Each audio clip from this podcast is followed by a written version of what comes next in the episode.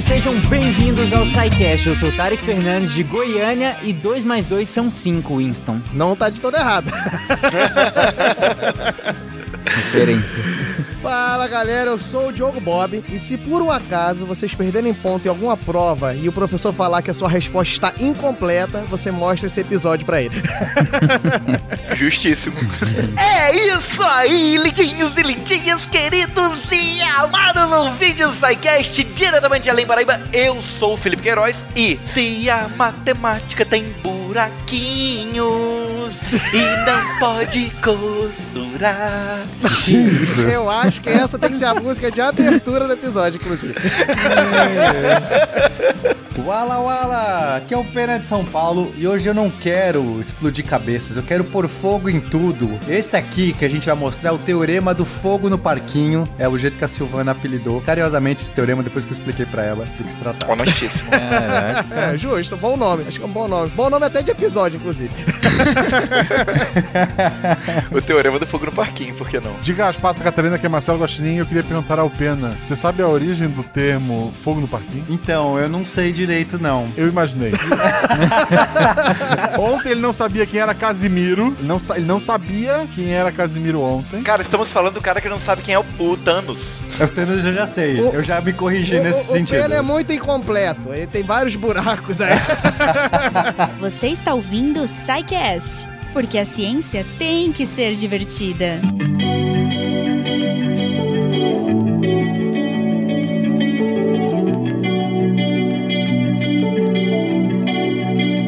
Gente, eu, eu acho que pra começar esse episódio, eu vou ler pra vocês a primeira frase que tem aqui na nossa pauta. Ela tá assim: Essa é a história de como um buraco foi descoberto na matemática e que desafiou e levou à loucura grandes mentes da matemática pela história. Então eu vou usar a própria pergunta que tem aqui. Gente, que buraco é esse? O que que isso tem a ver com a pauta de hoje? Porque eu não faço a mínima ideia.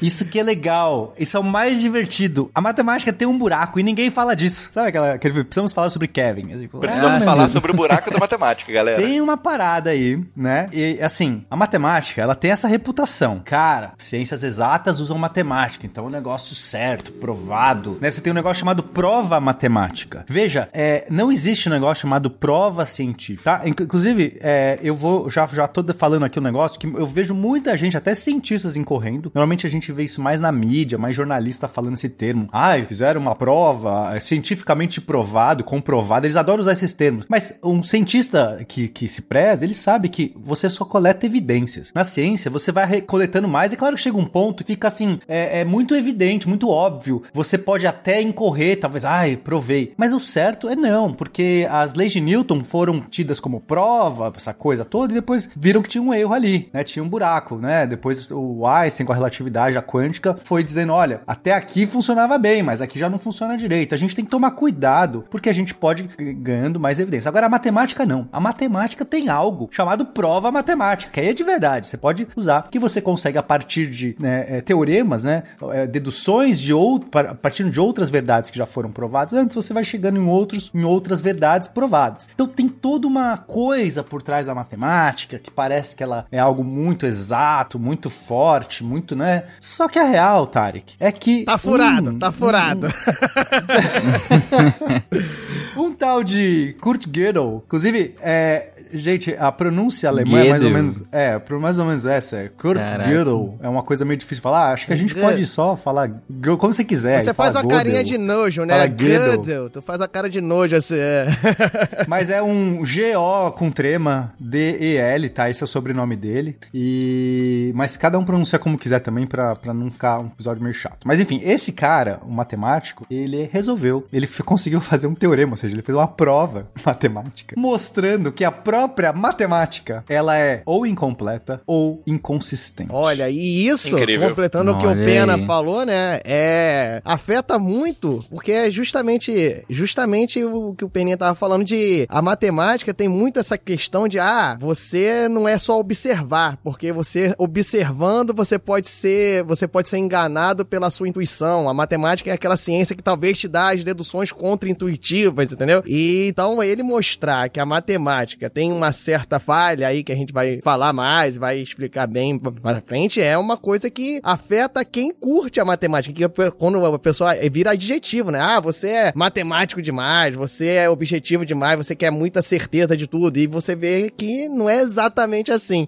Que é muito maluco, tá? Que assim, então, ele, ele provar, né? Usando a prova da. usando uma prova matemática. Que a própria matemática, e não só a nossa matemática, mas qualquer matemática. É muito forte esse teorema dele.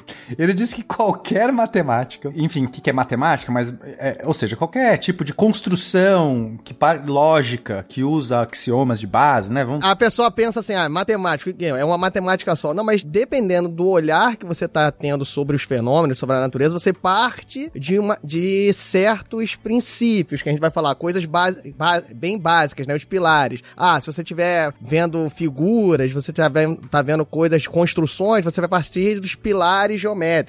Se você está fazendo um determinado tipo de contagem, de, de análise de contagem, você vai partir dos pilares aritméticos. Então, isso que a gente chama de várias matemáticas. Você precisa de os pilares que você parte, mas no final de tudo é uma grande matemática, mas você parte de um determinado ponto um pouco diferente, entendeu? Exatamente. Então, o que ele conseguiu chegar é que qualquer uma dessas matemáticas, até que possam ser inventadas no futuro, ela, ela será incompleta ou inconsistente, ou até os dois. E o que significa ser isso? Incompleto é, existem sentenças, existem afirmações que eu posso fazer dentro desse, desse regime, dessa matemática, que são verdadeiras, mas que não podem ser provadas. Não existe uma prova possível para você confirmar. Certo? Você consegue fazer uma, uma afirmação que ela é verdadeira, mas você não consegue provar que ela é verdadeira. Você não tem meios de provar, né? E assim, ele pontua, você não, não quer dizer que exista, mas pode existir. Você não, não, você não pode falar, ah, não, isso aí só o Pena não ficou muito tempo estudando. Uma hora ele vai aqui, vai ligar pra gente, vai falar, provei. Não, tem algumas, pode existir um determinado... Não tem, não é, tem como provar. Tipo, é, não tem. Esse que é o lance mais legal. Você fala assim, como é que é possível alguém provar que existem sentenças que não podem ser provadas? Isso já é muito maluco. Esse cara, esse sim, cara realmente... com certeza. Mas a fato é, sim, existe essa prova de que terá é, algumas sentenças que não poderão ser provadas. Então é como se a gente estivesse montando um quebra-cabeça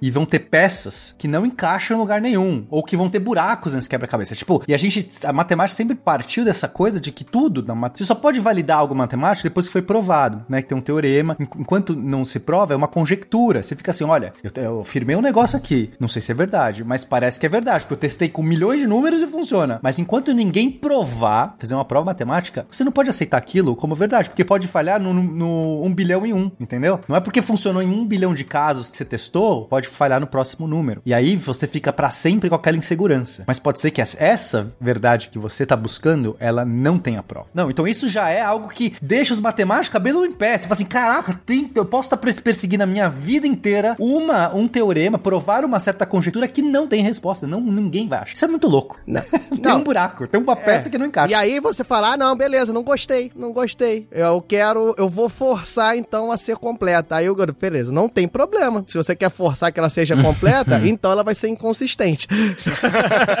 Sensacional. Que é muito pior, Sensacional. inclusive. Porque, que, e que é muito pior, porque ser inconsistente é você provar que aquela, aquele conjunto de pilares, aquela coisa que você conseguiu construir ali, vai ter afirmações que elas vão ser verdadeiras e falsas. Você vai ter uma prova mostrando que é verdadeira e vai ter uma prova mostrando que é falsa e, e as duas vão ser igualmente válidas. Ou seja, você quer forçar que o seu quebra-cabeça não tenha buraco? Não tem problema, só que vai virar uma loucura. Vai ter afirmações aí que você, beleza, você vai. Você vai poder encaixar várias peças no mesmo ponto. O seu quebra-cabeça é pior, porque agora você for lá, ah, essa peça encaixou, pum. Só que aí eu falo assim: não, essa, tenta essa outra aqui. Nossa, encaixa no mesmo lugar. Ou seja, qual que é a peça que você vai pôr naquela posição? Você não sabe mais como vai ser o seu quebra-cabeça. Isso é. Ou seja, alguém um dia pode provar que 2 mais 2 é 4, quer dizer, a gente tem essa prova, né? Dedutiva de 2 mais 2 é 4, mas pode ser que amanhã, por um uhum. outro caminho, ou se a matemática for inconsistente, você vai poder alguém provar que 2 mais 2 é 5 e o Tarek vai estar tá correto na sua afirmação de abertura. E não é aquela demonstração que todo mundo já viu alguma vez na vida de 1 igual a 0, que a gente divide algumas coisas dali que não pode, entendeu? Não é um trocadilho, uma piadola, um, um truque. Não é. É tipo, usando realmente ferramentas da própria matemática. É louco isso, né? Porque o George Orwell brinca com isso no livro dele, né? No 1984, em relação ao duplo pensar. E, e, e aí vocês me trazem que, que tem, um, um, tem uma possibilidade, né? De caso caso você assuma essa inconsistência de ter um caminho que é verdadeiro e outro que é falso so- existindo, né? Assumindo essa inconsistência pra não ser incompleto. Você assumindo a, a completude, né? Você assumindo que, beleza, não pode ter erro. Tá bom, se não pode ter erro, o, o erro você desconsidera. Que é uma sacanagem, né? Caramba, é muita sacanagem. Mas beleza, vamos lá. Então a gente vai tentar contar essa história, porque a história é muito maluca e o jeito que o tal do Guido descobriu pra provar é mais maluco ainda. É, então, a gente- pra gente tentar fazer que, até pra nós de exatas, né, você trabalhar com artifícios lógicos, você trabalhar com a lógica, é uma análise muito abstrata. A gente, eh, muitos matemáticos, às vezes, nem vão por esse caminho pela quantidade de abstrações que você tem que fazer e você não consegue fazer associações, então a gente vai tentar montar aqui de uma forma que fique mais entendível, vamos dizer assim. Então, a gente, como a gente tá falando aqui, pô, das matemáticas, o que que seria isso, pilares, a gente tem que dar uma pincelada nisso. A gente já falou algumas vezes, a gente já fez um cast de lógica, por exemplo, então a gente vai tentar dar uma passada rápida pra chegar no teorema que é a, a- o teorema de Gödel, que é o principal ponto aqui que, é- que vai deixar vocês malucos. Só pra tirar da frente, assim, rapidinho, isso é obviamente falta de um Playstation, né, gente? Pelo amor de Deus. É. Só pra, É, pra vocês, afirmar. você vai ver, meu querido Guaxa, que realmente na época que ele estudou não tinha Playstation, você vai ver que ele é bem peculiar, essa pessoa, Então. o Gödel. Pra variar, né? Alguém tem que fazer um estudo, fazer um gráfico assim, ó, evolução do, do- dos matemáticos. Ah, eu tenho certeza que a subida para e começa a cair com o lançamento do PlayStation. Justo. Netflix, Playstation, qualquer coisa dessas. é, é. Não, um Super. Um, um Nintendinho. Um Nintendinho já serviu pra, pra fazer tudo cair. Esse vezes esse vai dar mais 3bc ao quadrado, mais b a terceira, mais c a terceira, na verdade, ó. E aqui, ó, tchá, tchá, e aqui, ó, tome, tome, na verdade, aqui, ó, tchá, tchá, e aqui, ó, tome, tome, na verdade, ó. Logo você percebeu que o resultado é zero. Então, vamos lá, vamos tentar fazer o Guaxa perceber realmente que é isso, né? Eu não vou conseguir de- demonstrar o contrário. pra gente começar a entender, Tarek Guaxa, é o seguinte, eu vou, vou citar aqui uma, uma conjectura que o Pena já, já contou aí e tentar explicar o que, que seria a conjectura, uma, uma conjectura que carrega há muito tempo os matemáticos, que é uma- a conjectura de Goldbar, beleza? A conjectura de Goldbar, ela diz o seguinte, ela diz que qualquer número par acima de 2 consegue ser a soma de dois números primos, beleza? Beleza. Então, por exemplo, 8 é 5 mais 3, beleza? Ok. O Goldbar, ele falou o seguinte, pra deixar os matemáticos malucos. Ele falou que isso funciona pra qualquer número par acima de 2. Você vai conseguir. O detalhe é que já fizeram isso até 4 sextilhões, beleza? pra você ter uma ideia do que que seria 4 sextilhões, é um 4 com 18 zeros do lado dele. Gente, tinha necessidade disso, não podia chegar em metade disso e vamos dar uma generalizada? Esse é o problema. Eles estão tentando. Esse é o problema. eles estão tentando desde o 8. Dar uma generalizada pra não ter como fazer. Eles fizeram na força bruta e até hoje você não consegue afirmar. Provavelmente já passou do, do 4 sextilhões, mas quando chegou no 4 sextilhões, você não sabia se era verdade pro 4 sextilhões e 2. E, e, assim, pode parecer que é só uma, sei lá, uma questão idiota da. Ah, meu, tanto faz. Você já, né, como, já, já, já provou pra tanto número. O que, que importa se, se os, lá, os seis, seis sextilhões, ninguém vai usar esse número. Mas não é isso. Porque existem várias outras pro- é, provas ou conjecturas que dependem dessa. Normalmente as conjecturas têm desdobramentos, né? Que a gente fala. Ou seja, se isso for verdade, outras coisas que eu penso que poderiam funcionar vão funcionar, entendeu?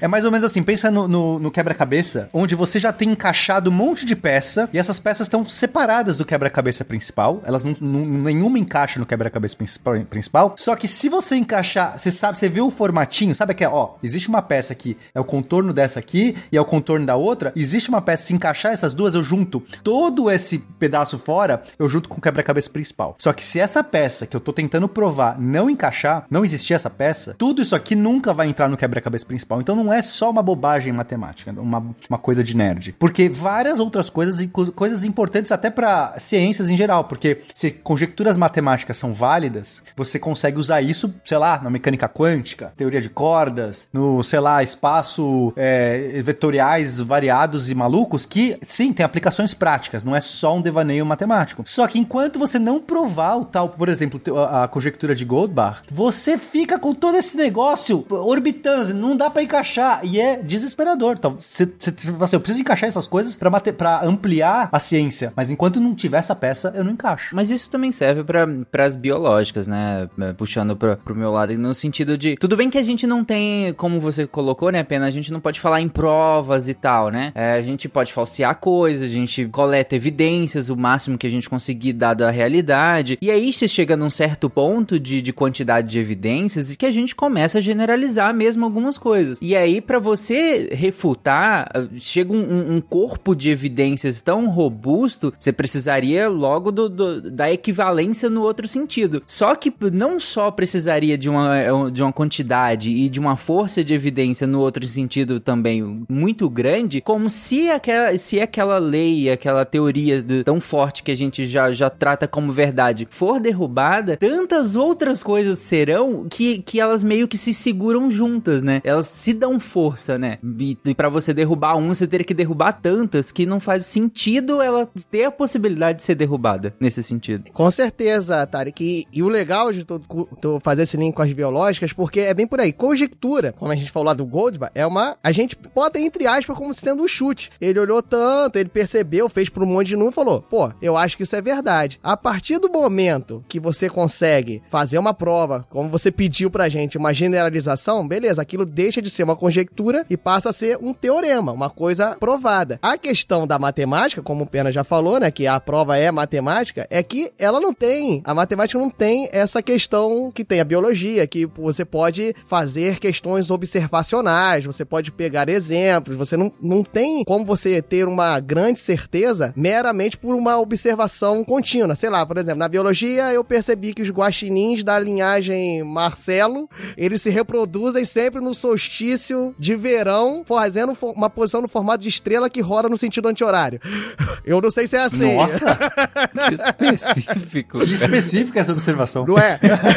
é? É tão específica que, por exemplo, vai ser difícil de você observar diferente se eu tô falando que, sei lá, você vai lá com a equipe do Discovery Plus, ó, o Jabá, vai lá com o NetGill e fica lá na floresta vendo os guaxinins e nos solstícios de verão você observou várias vezes, várias vezes e sempre é assim. Beleza, então você tem um caminho a seguir. Na matemática, quando você quer fazer uma, um teste desse matemático, é uma prova dedutiva. Você tem que partir de outras afirmações e a, você consegue é, desenvolver que aquilo é verdade a partir de outras afirmações anteriores que você já sabe que é verdade, beleza? E automaticamente essas outras afirmações que você usou, elas partem de outras afirmações anteriores que você já viu que é verdade, que parte de outras afirmações anteriores que é, viu que é verdade. Ou seja, a ideia é você ter afirmações cada vez mais simples que foram as que basilaram as mais complexas. Só que chega um ponto que é essas afirmações, a ideia é chegar em afirmações tão simples, tão simples, tão simples que elas você não precisa de prova, elas são muito óbvias, são tão óbvias que você fala, beleza. São auto-evidentes. Isso, beleza, isso aqui é verdade, não tem como. E esses caras a gente chama de axiomas. Então eles são as bases de toda essa construção lógica matemática que a gente falou. São... É, porque faz sentido, né? Se você pensar que se a matemática é dedutiva, então de premissas eu deduzo uma, uma, uma afirmação, essa afirmação pode ser agora uma nova premissa para outra afirmação e assim por diante. Você,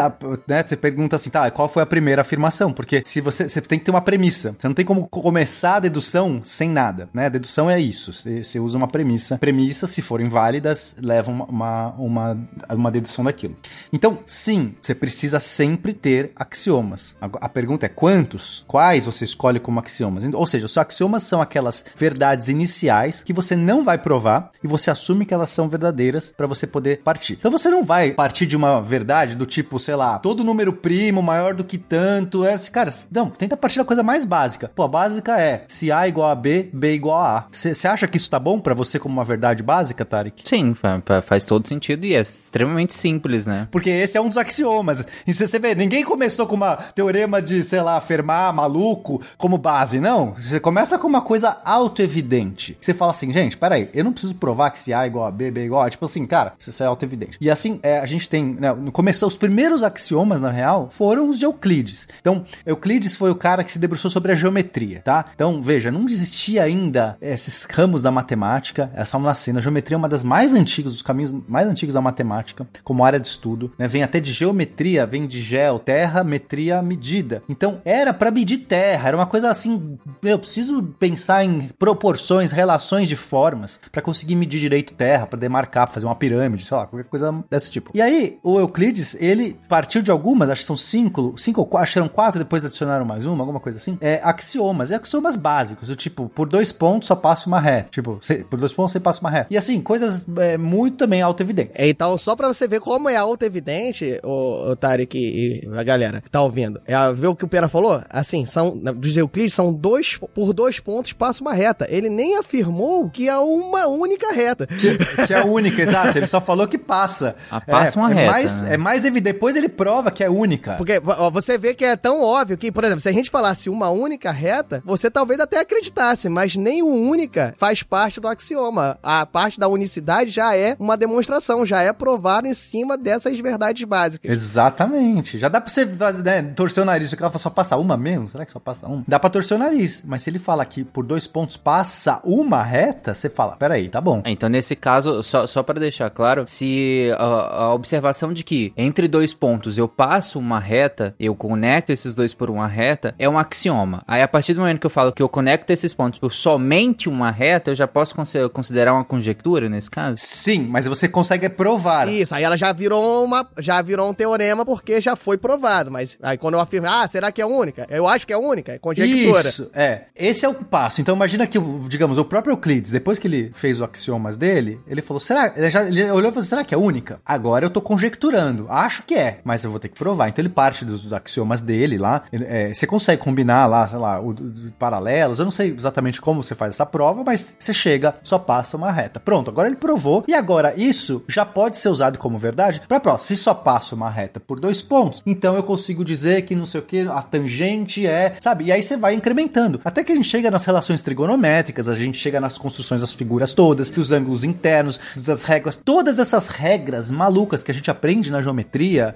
tudo partiu dessas cinco, quatro, sei lá, é, axiomas. É bonito, assim, é os tijolinhos iniciais, eu não vou fazer nada mais do que precisa. É como se fossem as ferramentas. Pensa assim, eu, pra eu construir qualquer coisa, eu preciso de uma ferramenta, mas eu posso construir uma ferramenta. Mas qual é a ferramenta mais basal que eu preciso ter para construir todas as ferramentas e todas as coisas possíveis e inimagináveis da minha sociedade? Esse é o ponto. Escolha as ferramentas iniciais que não podem ser construídas com nenhuma outra e, com, e essas geram todas as outras. Esse é o desafio. Beleza. Esse vezes vai dar mais 3bc ao quadrado, mais b a terceira, mais c a terceira, na verdade, ó. E aqui, ó, tchá, tchá, e aqui, ó, tome, tome, na verdade, aqui, ó, tchá, tchá, e aqui, ó, tome, tome, na verdade, ó. Logo você percebeu que o resultado é zero. Esse desafio que começou com Euclides, vai, propondo as primeiros, os primeiros axiomas, É, durante muito tempo só tinha esses do Euclides, né? Os axiomas. é, é, por muito tempo a matemática foi basicamente muito focada na geometria. Só que com a evolução humana, com a evolução de todo o conhecimento, com a evolução das necessidades também, porque a matemática foi muito usada como ferramenta, foram surgindo outros ramos da matemática. Então, você pode botar aqui, ó, por uns dois mil anos eram esses, esses axiomas de Euclides. E aí, por volta de 1889, é, assim, por volta do século XVIII, né, como um todo, foram surgindo outros ramos da matemática e veio uma onda na- de necessidade de você axiomatizar, né, vamos dizer assim, ou seja, você criar esses tijolinhos em outras áreas da matemática. Essa necessidade não foi, assim, uma, uma mera vontade, assim, ah, matemática, ah, eu quero, quero fazer as, obvi as obviedades, né, tô afim de faz fazer essas coisas idiotas, entre aspas, né, idiotas entre aspas. É porque foram surgindo alguns tipos de problema, porque os matemáticos meio que confiantes de si, eles iam tendo as deduções, iam fazendo as formulações, e isso ia sendo usado em outras áreas, até porque a matemática e os campos ditos exatos, eles, o estudo era meio que em conjunto, né, não era específico, então você, ah, eu tô pensando que um determinado fenômeno físico acontece assim, aí você formulava um modelo matemático para explicar aquilo. E foram feitos muitos, muitos, e foram dando alguns problemas. Um, um que eu me lembro, por exemplo, é que as funções, os modelos físicos, eles eram muito aproximados por séries de Fourier. Assim, o um, um dos grandes problemas era porque tudo era usado em séries Fourier. O ouvinte, é,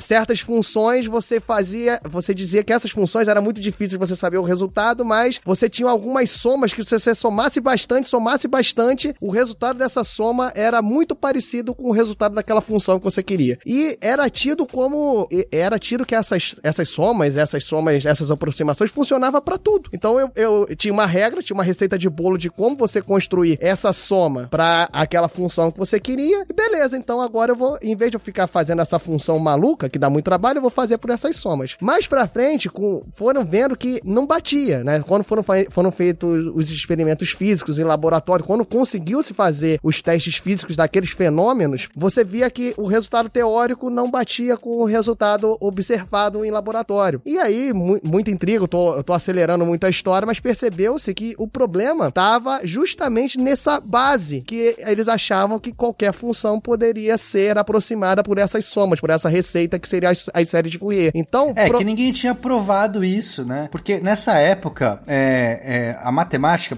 a- a- o uso aritmético da matemática, o uso computacional da matemática, ele foi uma coisa que, que não teve um dia que as pessoas, ah, estamos usando agora. Você sempre usou. Desde o começo lá, você contava coisas e meio que nunca foi dando errado. E foi assumir. Ninguém que se preocupou em criar esses axiomas ou, ou provar essas coisas todas que eram tão, tal, é, tão evidentes que simplesmente assumir nunca dava problema. Mas no momento que a matemática começou a virar uma ferramenta para fazer ciência, né? Isso aconteceu a partir lá do século XVIII, né? Que é a matemática é, antes, assim, as pessoas escreviam, é, usavam lógica. Cara, se você for ver, sei lá, os trabalhos de Newton, galera dessa, desse período, é tudo escrito, é escrito com lógica. É por extenso, né? Não tem, não tem simbologia. Exato, assim, eles estão usando a lógica por base, que também ninguém se deu o trabalho de provar, mas enfim, a, é a lógica é a mesma coisa que se usa na matemática. Mas momento que a matemática ganha corpo, símbolos, formulações e começam a ter leis, começam a ter esse tipo de lemas e coisas que você vai deduzindo, alguém falou assim: peraí, a gente tem que provar essas coisas todas. E foi nesse momento, né, que aconteceu no século XIX apenas, começou essa, essa, esse interesse de fato de precisamos axiomatizar a aritmética. É, começou a dar problema, então a gente tem que ver se e o problema tava numa coisa que a gente achava que era verdade. Então a gente tem que partir lá desde o princípio e construir tudo muito bem definido, como a geometria OE, entendeu? Aí foi ne- nesse Exatamente. pensamento. E aí veio em, em 1889 vieram os- as bases da aritmética, que nem o Pena tá falando, que são os axiomas de Peano, que quem é da matemática cansa de estudar na parte de demonstrações matemáticas. Giuseppe Peano, foi o italiano, Giuseppe Peano. Exatamente, que é o Giuseppe Peano que veio as coisas básicas que o Pena já citou. Aí um exemplo que era tipo, se A é igual a B, então B é igual a A, ou seja, coisas bem óbvias. Ou outro axioma de Peano que é, se o você considerando o zero natural, o sucessor do zero também é natural, ou seja, o sucessor de um número natural também é natural. É bem óbvio, né? Ah, se o 1 é natural, então o 2 é. Então, se o 2 é, o 3 é. E assim você vai construindo os números naturais, entendeu? Então, são coisas bem básicas da aritmética também. E, e aí ele fez sete axiomas, então vai, o conjunto que ele encontrou mínimo de ferramentas para construir tudo que se sabia sobre aritmética eram sete, que eram bem auto-evidentes também. E beleza, a partir de então, tudo tinha que ser provado. A gente tem as ferramentas, a gente quer provar, por exemplo, se vale essa função, essa, essa série de Fourier, se é válida, é, vamos provar. E de fato não vale. Só que vale para algumas categorias de função e você consegue provar quais vale e quais não vale. A função tem que ser contínua, ela tem que ser derivada em todos os pontos. Tem lá, tem que se- enfim, tem algumas propriedades que uma função tem que ter e você fala, se a sua função tem essas propriedades, use a série de Fourier que vai funcionar. E por isso funcionou por muito tempo, porque aí sim, as que vocês usavam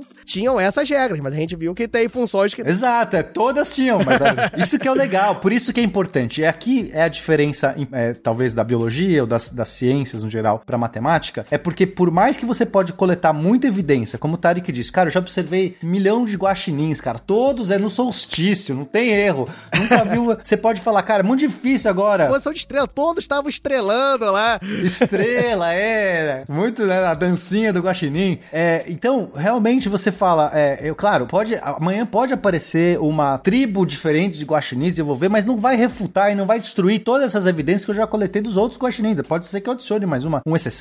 Mas na matemática é mais complicado, porque você pode ter teoremas que derivam daquela conjectura, daquela peça solta, que não necessariamente é, é, basta você quebrar. Você não é porque eu já testei com um milhão de números que eu tenho um milhão de evidências. Esse é que é o ponto importante. Ah, já tenho um milhão de evidências. Então, é pronto. Se amanhã ele falhar no, no sextilhão e um, não vai comprometer em nada esses outros, porque é só mais uma tribo extra de guaxinins que eu vou colocar no meu problema. Não, pode ser que essa tribo extra é que tá sendo usado para provar os números primos. Tipo, pode ser que a, a, a, base dos números primos, que é uma questão aberta na matemática, tá? É, se existe uma fórmula para deduzir todos os números primos. A gente não, hoje não tem, a gente não sabe. Você não consegue ter uma fórmula que te dê o próximo número primo. Não tem. Mas pode ser que tenha. Mas digamos que alguém use a conjectura de Gold, Goldbar pra, pra. Olha, se Goldbar foi verdadeiro, então todos os números primos existem eu consigo escrever uma fórmula para todos os números primos. Só que pode ser que tenha essa tribo de guaxinins ali zoando que inviabiliza completamente essa questão. E a gente não sabe dizer o que, que depende de quê. Por isso que é, é crítico. É esse grupo de guaxinins que demonstram tudo, então é esse grupo. E eu tava achando que Exato. esse grupo era verdade.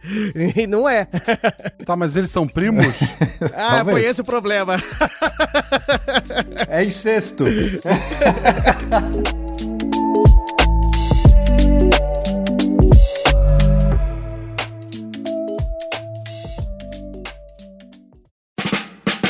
É, a gente falou também do, do, do Teorema de Fermat, né? A gente tem uns casts sobre isso que eu, convido o ouvinte a, a- São dois casts muito bons sobre um desses desafios que levou 350 anos pra ser descoberto, né? E a gente falava dos dominós, que pra provar o Teorema de Fermat você tinha que derrubar lá infinitos dominós, só que você tinha jeitos de derrubar os, os dominós seriam como se fossem esses pequenos passos pra prova do teorema. Então, se eu derrubar todos os dominós, eu provei o teorema, né? Dominós, gente, porque imagina aquela trilha de dominó, você derruba o primeiro, derruba o próximo e tal. Só que você tem infinitas trilhas de dominó e você tem que derrubar todos os dominós pra provar o teorema. Então, os matemáticos foram derrubando algumas trilhas de dominó. Só os pares, depois só os, os múltiplos de não sei o que, depois faltavam os primos. Faltavam só os dominós primos. E, por exemplo, se a prova tivesse baseado talvez no teorema de Goldbach, que tivesse implicação com números primos, né? Já seriam desses casos. Então é muito complicado mesmo. Então, no caso, o teorema de Fermat tem solução, levou só 350 anos, mas todos os dominós conseguiram ser derrubados sem usar nenhuma conjectura em aberto, tudo provado. Tá, mas assim, só uma visão de quem tá de fora, assim, n- não sei, não sou matemático. E se vocês procurassem as tias?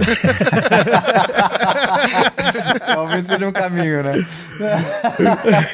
É, ajudava bastante, ajudava bastante. Esse problema que o, o Pena falou gerou essa necessidade, que foi, a, ah, beleza, axiomatizamos a aritmética, axiomatizamos os ramos da matemática, mas a gente precisa, a gente tem uma angústia de saber que eu preciso que essas matemáticas sejam completas, é tipo uma angústia, eu preciso que eu saiba que qualquer conjectura, se ela for verdade, em algum momento, pode demorar 350 anos, como foi o teorema de Fermat, mas em algum momento eu vou conseguir provar, desde que ela seja verdadeira. Ele gerou essa necessidade, então virou essa busca por mostrar que, beleza, agora que eu tenho os tijolos, agora que eu tenho as bases, eu preciso mostrar. Eu, eu quero que isso seja completo, não importa o tempo que leve, mas eu consigo demonstrar, em algum momento eu vou demonstrar que é verdade. Em algum momento eu vou falar que o guaxinim, ele realmente se reproduz assim, ou não, ou que não se reproduz. E aí o interessante nessa história é que em 1901, um, um matemático inglês, o Bertrand Russell, ele estava trabalhando teoria dos conjuntos, tá? Então teoria dos conjuntos é um desses ramos da matemática. Basicamente é, é fazer conjunto. A gente aprende isso no, no colégio, né? Conjunto dos animais. A vaca tá nesse conjunto, tá nesse conjunto. Então tá lá, né? E aí se você tá matemática, a gente pode fazer uns conjuntos bem cabulosos. E ele brincando com teoria dos conjuntos, ele fez a seguinte proposição: imagina o conjunto, conjunto ele deu o nome de C, que é o conjunto de todos os conjuntos que não contêm a si próprio. Veja, para ser membro desse conjunto C, você tem que ser um conjunto que não contém a si próprio. Você fala assim, "Ah, coisa mais bizarra. Por exemplo, o conjunto dos conjuntos vazios tem vários, tem vários conjuntos dentro dele. Ele faz parte desse conjunto. O conjunto dos conjuntos vazios não tá vazio. Automaticamente ele não faz parte da galera que Ele não faz parte dele mesmo. Mas só pra dar exemplos de conjuntos vazios, vai. Se você pe- pegar, sei lá, todos os números ímpares divididos por dois, divisíveis por dois, não tem nenhum número aí, entendeu? Então pronto. Esse é o conjunto que eu acabei de anunciar e ele é vazio, não tem elementos nesse conjunto. Guaxinins que se reproduz é diferente da forma que a gente falou aqui. Também não tem nenhum. Isso, não tem nenhum até que a gente saiba, mas enfim, certo? São conjuntos. Você pode escolher a coisa mais arbitrária, o conjunto dos papais noéis que estavam de folga no, tipo, sei lá, inventa qualquer coisa, se não tiver nenhum, ele é vazio. Só que alguns conjuntos, né, esse, que é o conjunto dos conjuntos vazios, tem vários elementos dentro dele. Então, logo, como o Diogo disse, não faz parte de si mesmo. É, sem exemplo, é, é, é, só, pra, só pra exemplificar, pera, que conjunto é, é meio complicado mesmo pro ouvinte. Ah, a gente no- nomeou. Aí esse conjunto, um elemento desse conjunto, é o que o Pena falou, os números ímpares que são divisíveis por dois. Esse cara é um elemento do, do conjunto que eu dei a regra. Esse conjunto é um elemento dos conjuntos. Dos, dos conjuntos vazios, né? A galera que é vazia, ele é um elemento, entendeu? A galera que é vazia, ele é um dos elementos da galera que é vazia. Só que a, a galera que é vazia tem gente. tá, vocês entenderam ou não? Tipo, Não, tá beleza, bom beleza. Mais ou menos. Tá, tá- deu pra entender. Eu tô pensando no Ruge, que é uma banda vazia também. Isso, pronto. entendeu? Ela faz parte. É um conjunto, é uma banda. Banda que não tem nenhum elemento. Esse é um conjunto que não tem elementos, que é um conjunto, é um conjunto vazio. Então, o conjunto dos conjuntos vazios não é vazio, né? Porque tem esses caras. Tem pelo menos o Ruge, então não é vazio. Sim, ele tem os... Agora, o conjunto de todos os conjuntos que não contém a si próprio, próprio. Esse, ou seja, eu tenho um conjunto que, dos conjuntos que não contém a si próprio. Esse conjunto aqui que a gente falou, os conjuntos vazios, ele não contém a si próprio, porque ele tem elementos e ele é o conjunto dos conjuntos vazios. Logo, ele não faz parte desse grupo C, tá? É, pula, você tá muito confuso, é muito difícil explicar, vamos pro próximo. O próximo exemplo que é o melhor. O conjunto dos conjuntos com mais do que um item, certo, Tarek? Então, qual é o conjunto Os que, não, os que não são vazios, né? Basicamente. Os, os caras que é não o são grupo vazios. dos conjuntos que não, não são vazios. Tem vários itens aí dentro, inclusive ele próprio, porque ele não é Que ele vazio contém também, né? e ele também contém a si próprio. Então, o conjunto dos conjuntos com mais de um item também tá dentro do conjunto dos conjuntos com mais de um item. Faz sentido? Faz todo sentido. Beleza, beleza. Agora, a gente quer saber então se o conjunto C, que é aquele que Não contém a si própria, né? que não Ele contém a si próprio. Será que ele contém a si próprio? O conjunto C contém a si próprio? Veja, se C contém a si próprio, então, é, se ele contém a si próprio, ele não pode ser um conjunto vazio, certo? Mas se ele não é um conjunto vazio, ele não pode conter a si próprio. Ele não pode conter si próprio.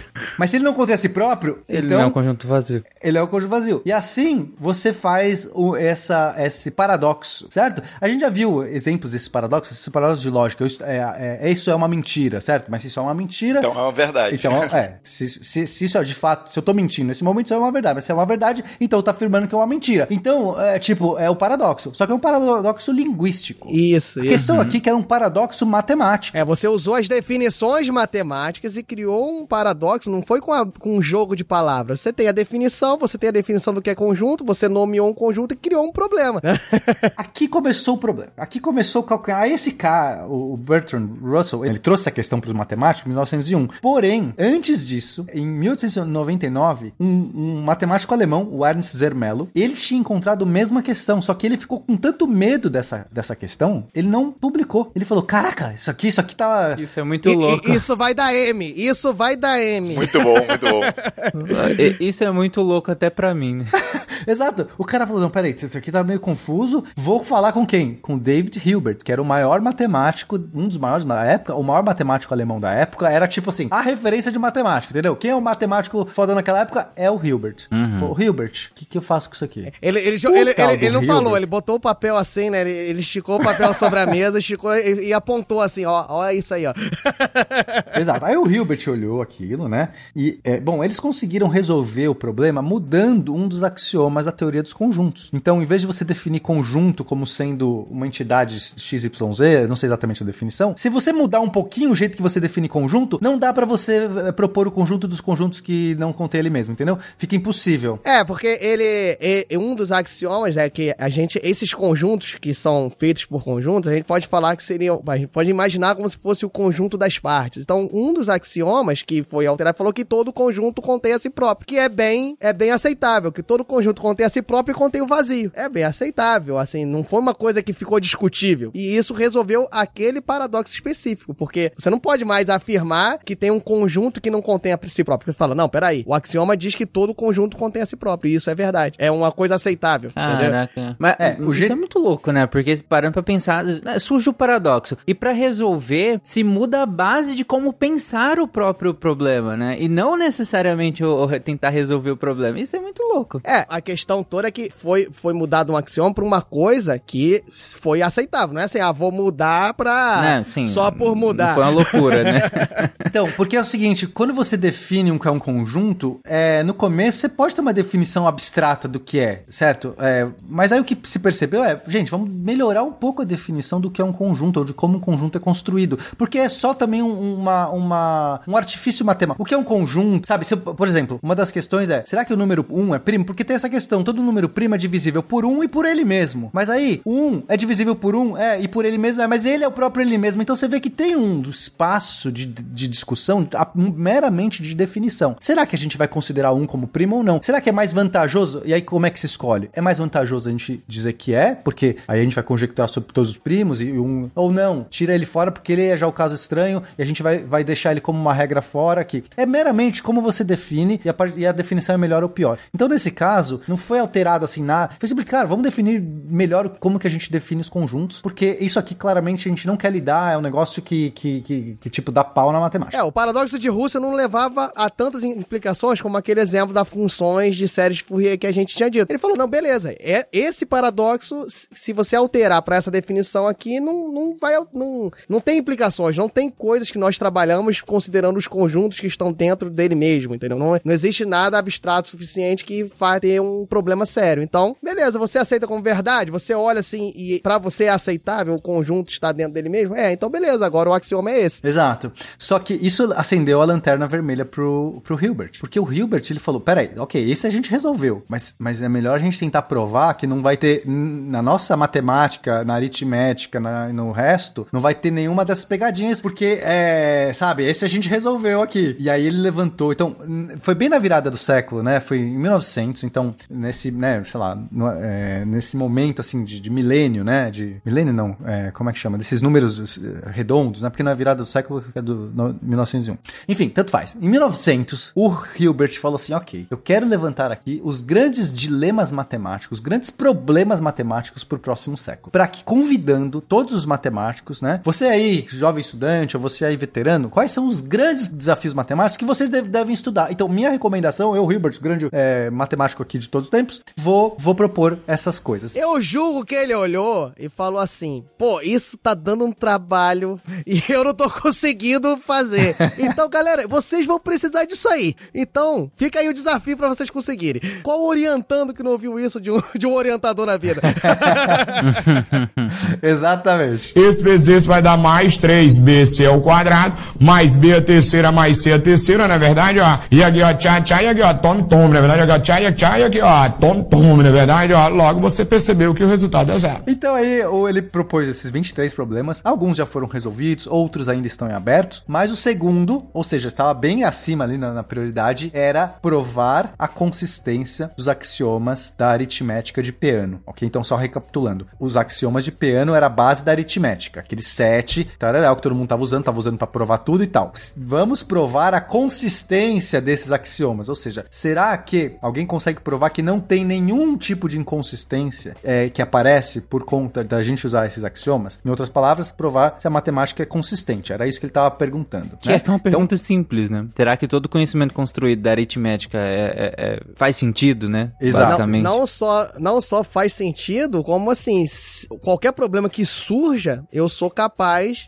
que a gente já, já cansou de repetir, eu sou capaz de definir se aquilo é válido ou não é válido. Não interessa o tempo, mas eu sei que vou conseguir. Ou seja, se eu sei que eu vou conseguir, a, a, toda a minha base tá bem definida, porque, beleza, se eu provar que eu consigo, tá tranquilo. Só não tive o tempo suficiente, não, como usando a analogia que o Pena falou do quebra-cabeça, eu não peguei as peças que eu preciso ainda, tá, tá lá na minha caixa infinita lá, tem um monte de peça, é, é tanta peça para olhar que eu ainda não consegui achar um caminho de peça se encaixando até chegar ali, mas eu sei que dá. Esse era, é, é a, a, matemática até hoje, mesmo sabendo desse buraco, ela é meio assim. Você quer chegar. Ah, sim. Entendeu? É, é, é muito comum o espírito matemático dos, dos matemáticos em geral continua nesse pensamento, porque ainda existe, ou alguns nem conhecem uh, o teorema de Gödel, tipo, tem, tem gente que nunca ouviu falar mesmo, e tem outros que falam assim, tá, esse é um probleminha aí, mas deve dar ruim só em um lugar, tá? Vou continuar aqui como se nada tivesse acontecido, porque o que, eu vou fazer? Vou, vou entrar em posição fetal e, e, chorar, né? É complicado. Vou, vou, vou, pegar meu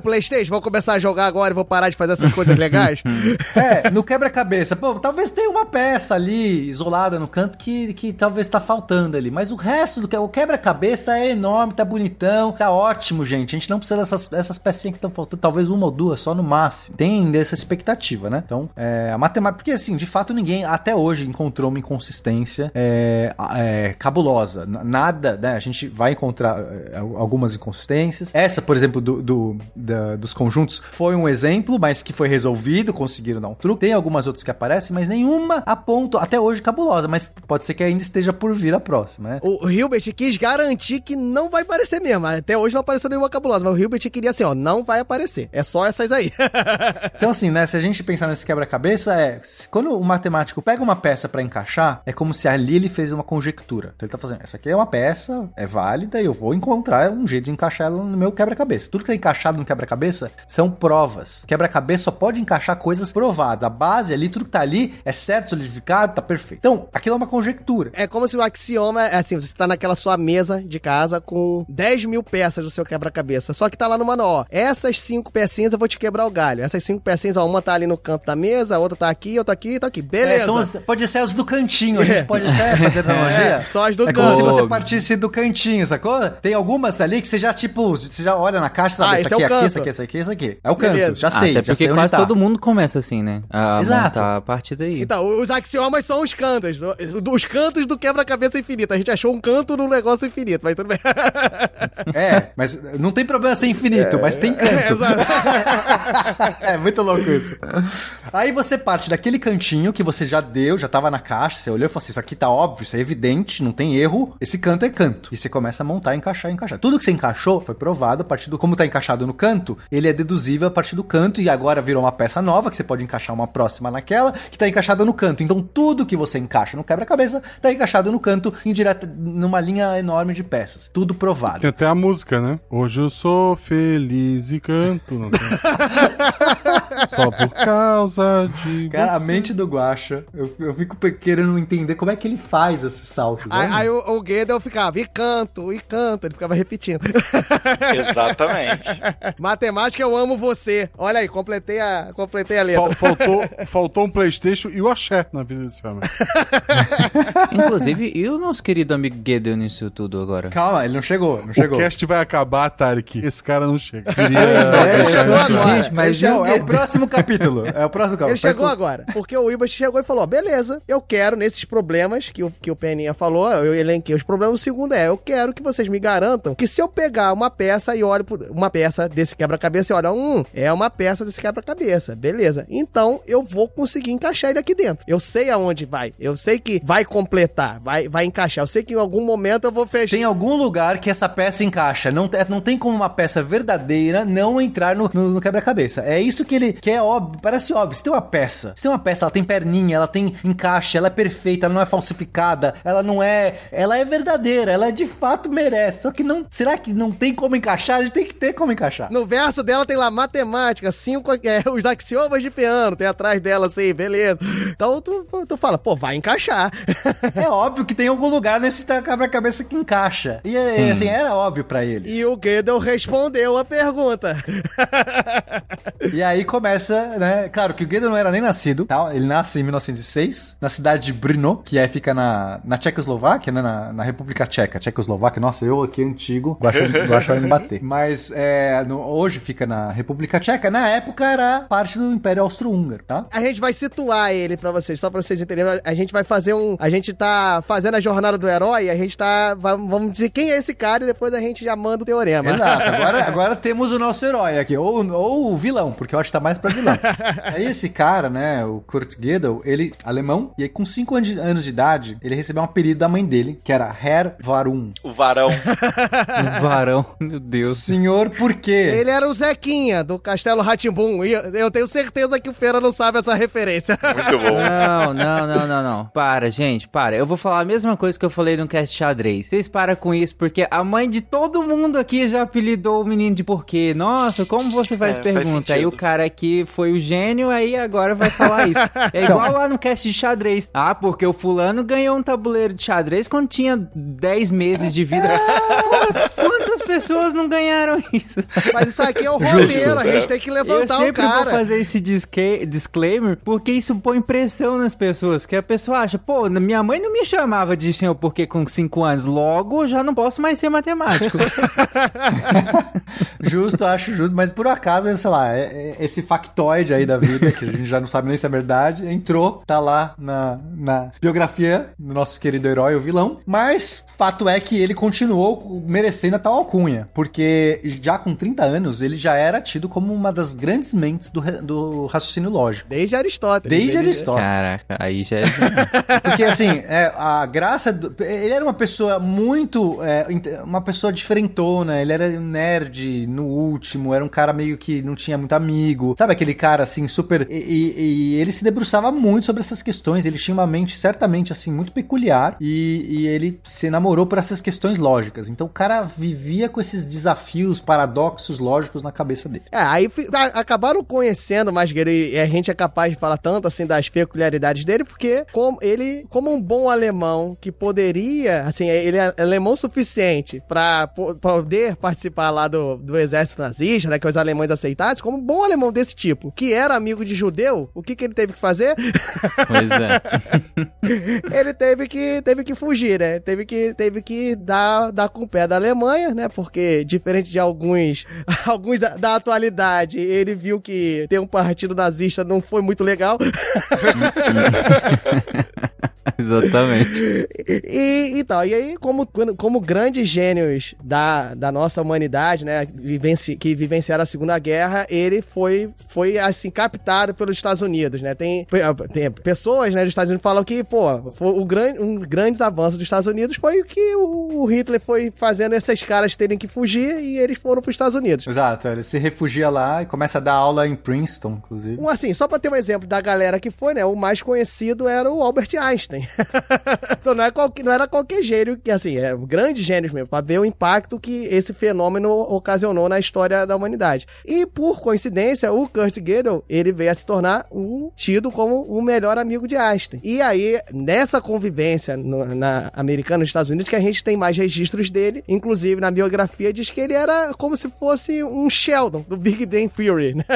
Dada a sua capacidade de interagir com a sociedade, né, que o Pena tava falando. É, Não julgo.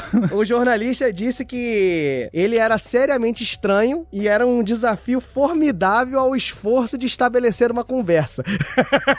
Por que não, né? É, a primeira palestra que ele deu, ele fez de costas pro público, sabe? Ele não, não tipo, não encarou, assim, não, não se virou pro público pra você ver como ele tinha essa, essa bloqueio social. E, e, de fato, é, ele foi um dos, um dos maiores amigos do Einstein, né? é, Mais tardio, né? Assim, é, esse Einstein já, não, não esse Einstein jovem, quando criou tudo, até porque o Gödel não era nem nascido quando, ou tava nascendo, vai, quando o Einstein publicou os artigos, mas já do Einstein mais velho, eles, eles sempre passavam ali, é, é, faziam aquele caminho a pé que eles faziam pra universidade, ué, todo dia, ou sei lá, regularmente, conversando. E era, pro Einstein, foi um dos maiores estímulos, porque o Einstein também entrou num período é, mais tardio, é, meio em depressão, ele tava com dificuldade de con- continuar buscando lá a teoria de tudo, né, a teoria, é, a questão do determinismo lá pra ele, e ele fala que o, o, o Gödel foi uma, um importantíssimo, talvez o Einstein não tivesse continuado o seu trabalho, já não, não tinha mais, mais, sei lá, tanta interesse em ir pra universidade e tudo mais, mas essas conversas diárias com o Gödel É, ele fazia isso. afirma que a motivação nesse fim de vida do Einstein, né, a motivação dele de continuar indo pro instituto de Princeton era justamente as conversas que ele tinha com o Gödel na ida e na volta, Pra você perceber o, o grau de amizade. Tem até relatos que, por exemplo, ne- nesse grau de amizade, o Gödel presenteou Einstein num aniversário de 70 anos dele com uma demonstração de uma, usando a teoria da relatividade de Einstein, uma demonstração de uma máquina que era capaz de viajar no tempo. O único problema dessa máquina é que ela precisava de um cilindro de comprimento infinito.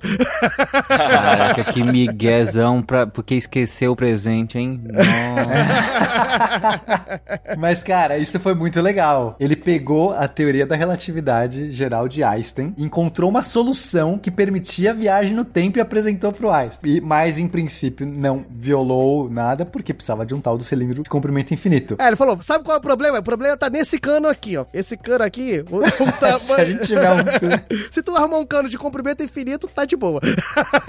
Mas, mas a questão importante é, ele era muito bom em deduções matemáticas, muito bom em lógica. Ele era assim, sabe? Um cara, tipo, conseguia pensar. A gente tem um nível de abstração que a gente consegue ir, né? Sei lá, as pessoas começam. Essa, essa brincadeira dos conjuntos do conjunto que não contém o conjunto, essa vai dando um nó na sua cabeça, chega uma hora e você fala assim, não, não, o que tá acontecendo? Isso, Guido, era muito bom. Ele, ele conseguia níveis de abstração, de saltos, de recursividade insanos. E somente uma pessoa com essa habilidade poderia fazer o teorema que ele fez. É, e é importante ressaltar toda essa história, toda a importância dele, toda essa relação de Einstein, mas sem sombra de dúvida, o trabalho mais importante de maior, de maior, assim, efeito na matemática continuou sendo o que ele fez lá lá ainda na Alemanha, que foi com 25 anos, em, em 1931, que foi justamente Super jovem. o teorema da incompletude, que foi respondendo aquela questão de Hilbert.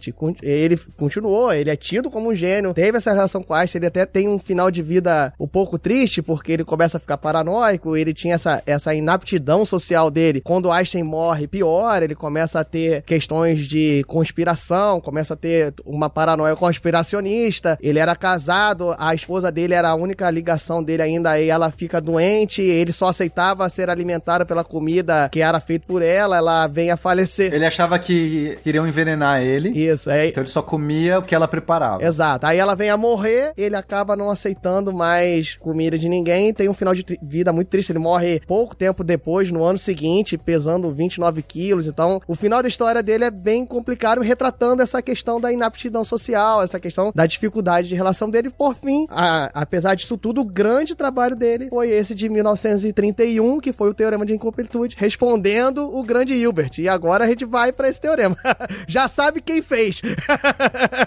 Assim, né? Triste história, de fato, mas vamos voltar então. Vamos, vamos ficar na parte boa, né? A, o- que ele, a grande contribuição que ele fez pra todos nós. É, vamos falar de coisa boa, vamos falar de teorema, né? É, em 1931, quando ele de fato faz o seu teorema e ele apresenta, né, pro Hilbert. Bom, o Hilbert tinha anunciado em 1900 essa, essa brincadeira, esse desafio. E aí, né, 31 anos depois, ele vai lá e, ó, é, deixa eu falar uma coisa pra você, Hilbert. Eu consegui provar, mas não o que você queria, eu provei Tá, o contrário. tá tudo muito bom, mas o que você queria não dá.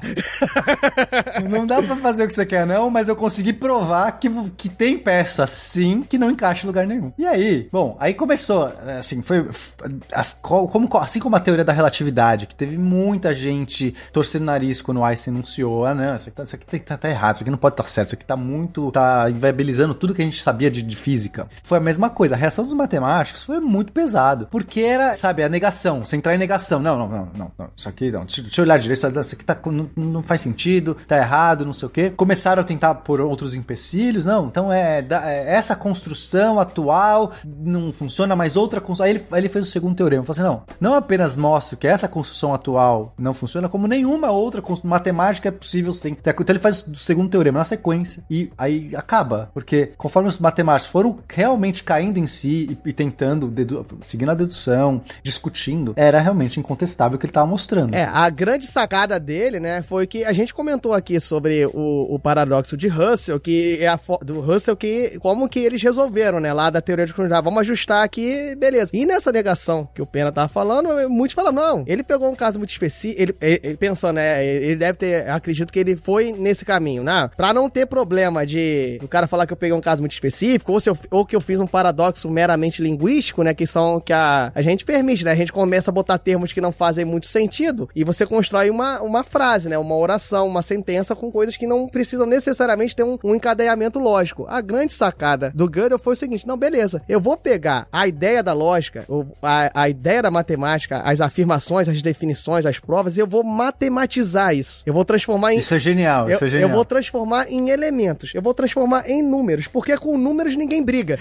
Basicamente é isso. Faz todo sentido. Cara, mas é, é, assim, é, é, é, esse, essa é a grande sa- sacada e, assim, a genialidade. A dedução é complicada, então a gente não vai conseguir, seria, seria um desafio maior ainda, tentar em áudio apenas fazer uma das deduções super complicadas da matemática, mas a gente vai dar o gostinho, tá? É, o importante é que sim, você, é que a gente quer esse desafio, a gente quer pelo menos mostrar a ideia. Então a maior sacada do Gödel foi criar, matematizar a própria matemática. Não assim, é tipo, como, como eu consigo fazer contas ou fazer eh, manipulações algébricas com elementos da matemática? Não é números, com afirmações. Afirmações matemáticas. Cara, isso é de, demais. Ele transformou a linguagem matemática em números. Ah, você, você vê que a matemática não, não vive só, só de números. Você fala, ah, isso aqui é igual a isso, existe, pertence, ah, eu defino isso como. Ele transformou qualquer afirmação, qualquer linguística matemática em um número. Ele, ele, ele mostrou uma forma de você construir isso. E tudo da matemática vira número, beleza?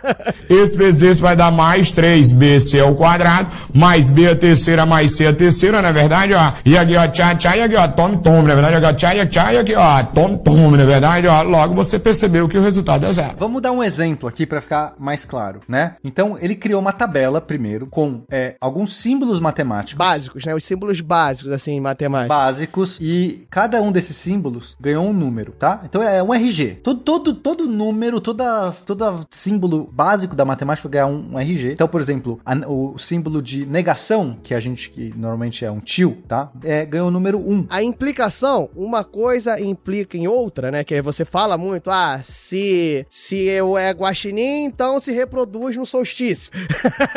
Essa, se então, ele chamou de 3. Quando você usa numa determinada afirmação em alguma coisa isso, você vai colocar o número 3. Então esse símbolo é o 3. Aí existe, que é um outro símbolo, né? Existe um número tal que não sei o que, é o número 4. O igual, que é um número, é um símbolo que é o 5. Aí o zero é o 6. Então ele define, coloca o zero. É legal, né? O zero é o 6, não é o zero. Zero não podia ser zero, mas tá não, bom. ele não quis pôr nenhum zero. É tipo, ele a partir do número 1, um, e isso é importante até pro jeito que ele vai fazer essa brincadeira. Aí ele define um símbolo chamado de sucessor. É, que já era conhecido dos axiomas de Peano, né? Porque ele, ele acabou demonstrando pra qualquer matemática, qualquer, qualquer conjunto de axiomas, mas o problema de Hilbert era no Peano, né? Então, como tinha lá um dos axiomas do Peano trata do, do sucessor, da função sucessor, é, como a gente falou, é, são definições básicas, então você não define o número, você não define o conjunto dos números naturais, você não sai falando um, dois, três, quatro, você fala, você define um e define o que, que é o sucessor, quem é o seguinte, beleza? É, os- normalmente é o zero, né? Então você define o elemento zero e você fala o elemento 1, um, o número 1 um é o sucessor do zero. O 2 é o sucessor do sucessor do zero. Então só com o sucessor você define todos os números naturais. Só com o sucessor e o zero você define todos os números naturais. Então com esses poucos símbolos que estão aqui, já dá pra construir todos os números naturais. Isso é muito... Você fala assim, mas espera aí, eu quero falar o número 1200, eu vou ter que pôr 1200 S's na sequência um do outro? Sim, ninguém vai fazer isso na prática, mas a questão é, você não precisa de nada mais do que o S pra isso. É a ferramenta mais básica. Eu vou fazer isso na mão? Não, né? Mas, mas, mas dá pra fazer. Com essa ferramenta, eu crio. É, é o famoso assim, você entendeu? Entendi. Você, você entendeu e sabe que vale, não sabe? Sei. Ah, mas, ah, mas não. Então, se você faz, então. Eu sei que vale. Se você não tá muito confiante, você faz que vai dar certo.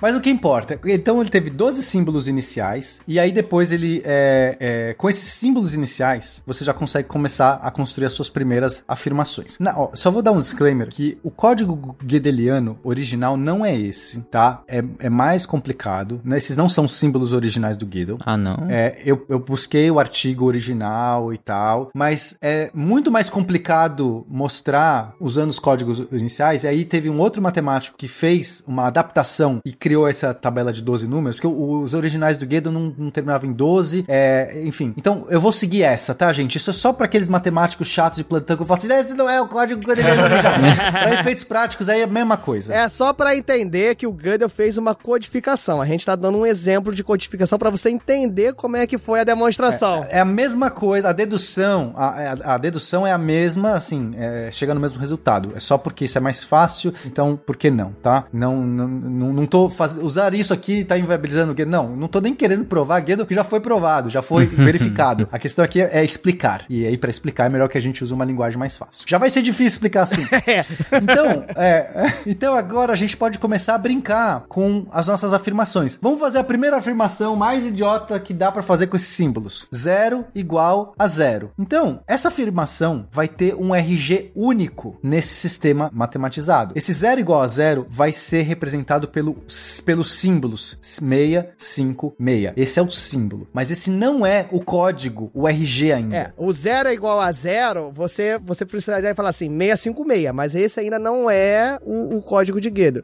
Esse é só como se fosse um apelido, um- um- uma simbologia que você faz um para um. Para você encontrar o código, o RG, o número único que vai definir aquilo, né, e não vai ter outro igual, você tem que fazer uma certa operação matemática, que é a fatoração por números primos. É, pra, pra manter a analogia, quando você pega o RG, assim, você tem aquele dígito verificador, que ele é uma série de contas. Por quê? Porque você sabe que se você olhar um número, e, a- a você não, né? Mas o algoritmo sabe que se eu olhar um determinado número e você olhar aquele dígito verificador, você fala, peraí, não, isso aí não é um RG, não. isso aí não é um RG porque tá errado lá o dígito verificador. Esse, o Guedo tentou também codificar dessa forma, porque a gente pegou um exemplo muito simples, ah, o símbolo seria 656, mas afirmações, pô, pra zero igual a zero, que é uma das mais basilares. Você pegar uma afirmação muito grande, ficaria uma simbologia muito grande que você não sabe exatamente, peraí, é 11 ou é 1 e 1? Exato, podem ter duas, duas afirmações que descem no mesmo símbolo, concorda?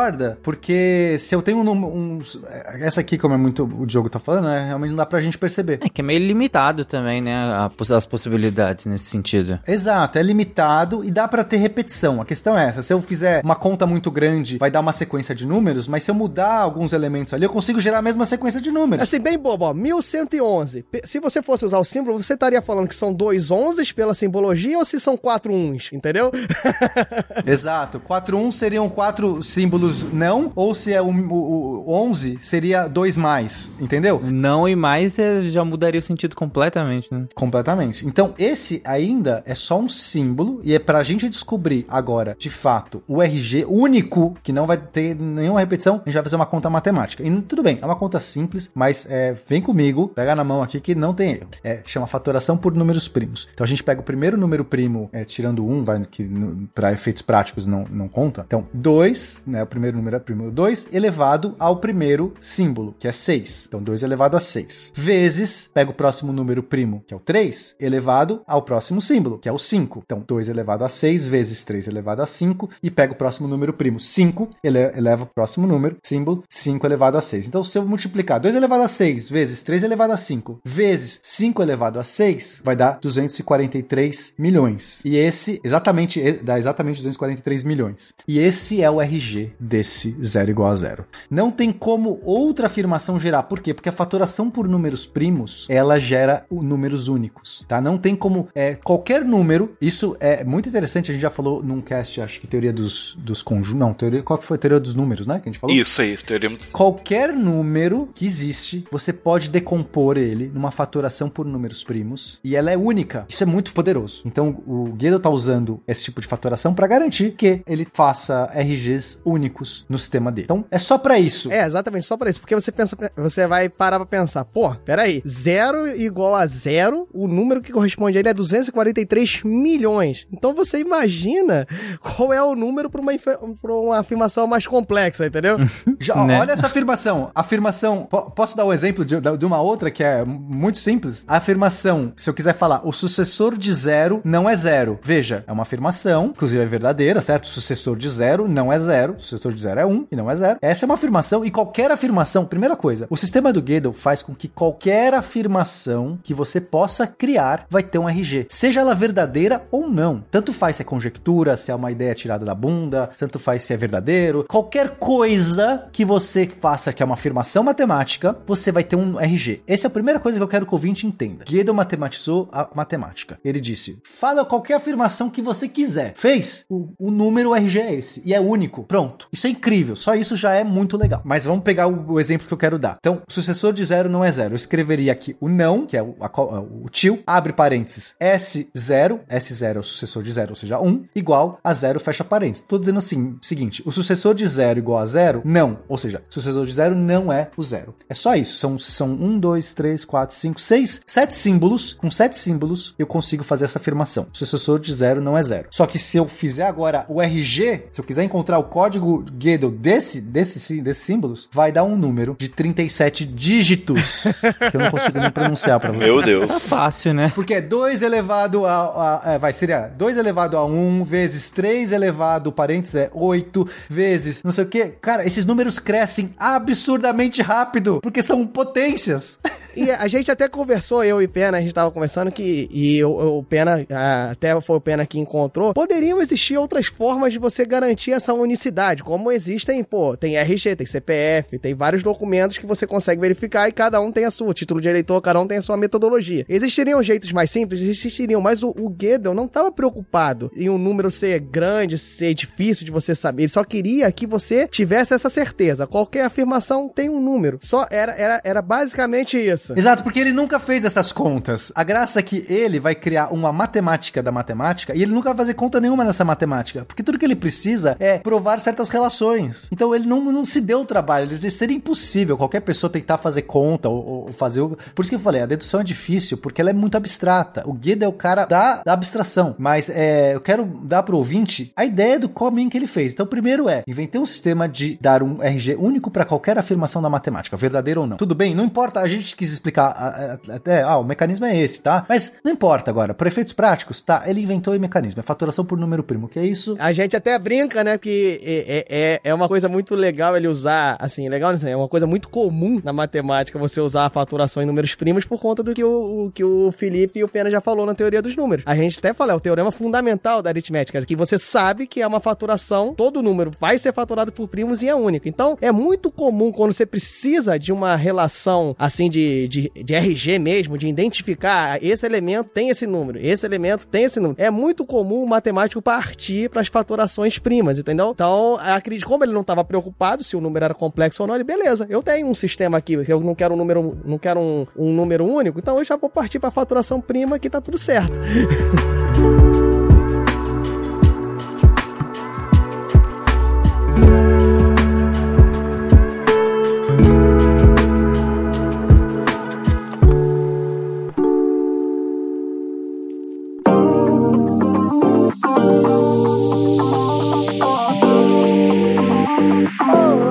pessoas! Chegamos em um momento Cambly. Eu sou a Jujuba e tô aqui para lembrar vocês, ouvintes, que o nosso parceiro aqui de inglês nessa plataforma maravilhinda pode conectar você a professores incríveis para te ajudar a conhecer, além da língua, novas culturas. Olha só, e já que a gente tá pertinho do carnaval, essa semana eu, co- eu conversei com a Celicia. Ela é de Trinidad e Tobago e eu achei muito massa porque a gente começou a conversar um pouco sobre o carnaval em si. E ela tava me contando como é que é o carnaval lá em Trinidad e Tobago, porque ela disse que lá também é bem tradicional, mais ou menos como o nosso. Parece que é um dos, depois do Brasil, é um dos maiores países que comemoram o carnaval. Que, obviamente, esse ano não vai rolar, né, por conta da pandemia, mas assim, eu achei muito legal trocar essa figurinha com ela. E, e fora toda a parte de geografia, que eu sou fascinada, cada professor que eu converso no Cambly, eu peço pra ele me mostrar o mapa da cidade dele, porque o Cambly tem todos esses recursos, né, de abrir imagens, de trocar links, então assim, eu acho uma experiência muito rica de aprendizagem. É, se você quiser ter essa experiência, você não precisa deixar pra depois do carnaval, olha só, a sua hora de aprender inglês é agora!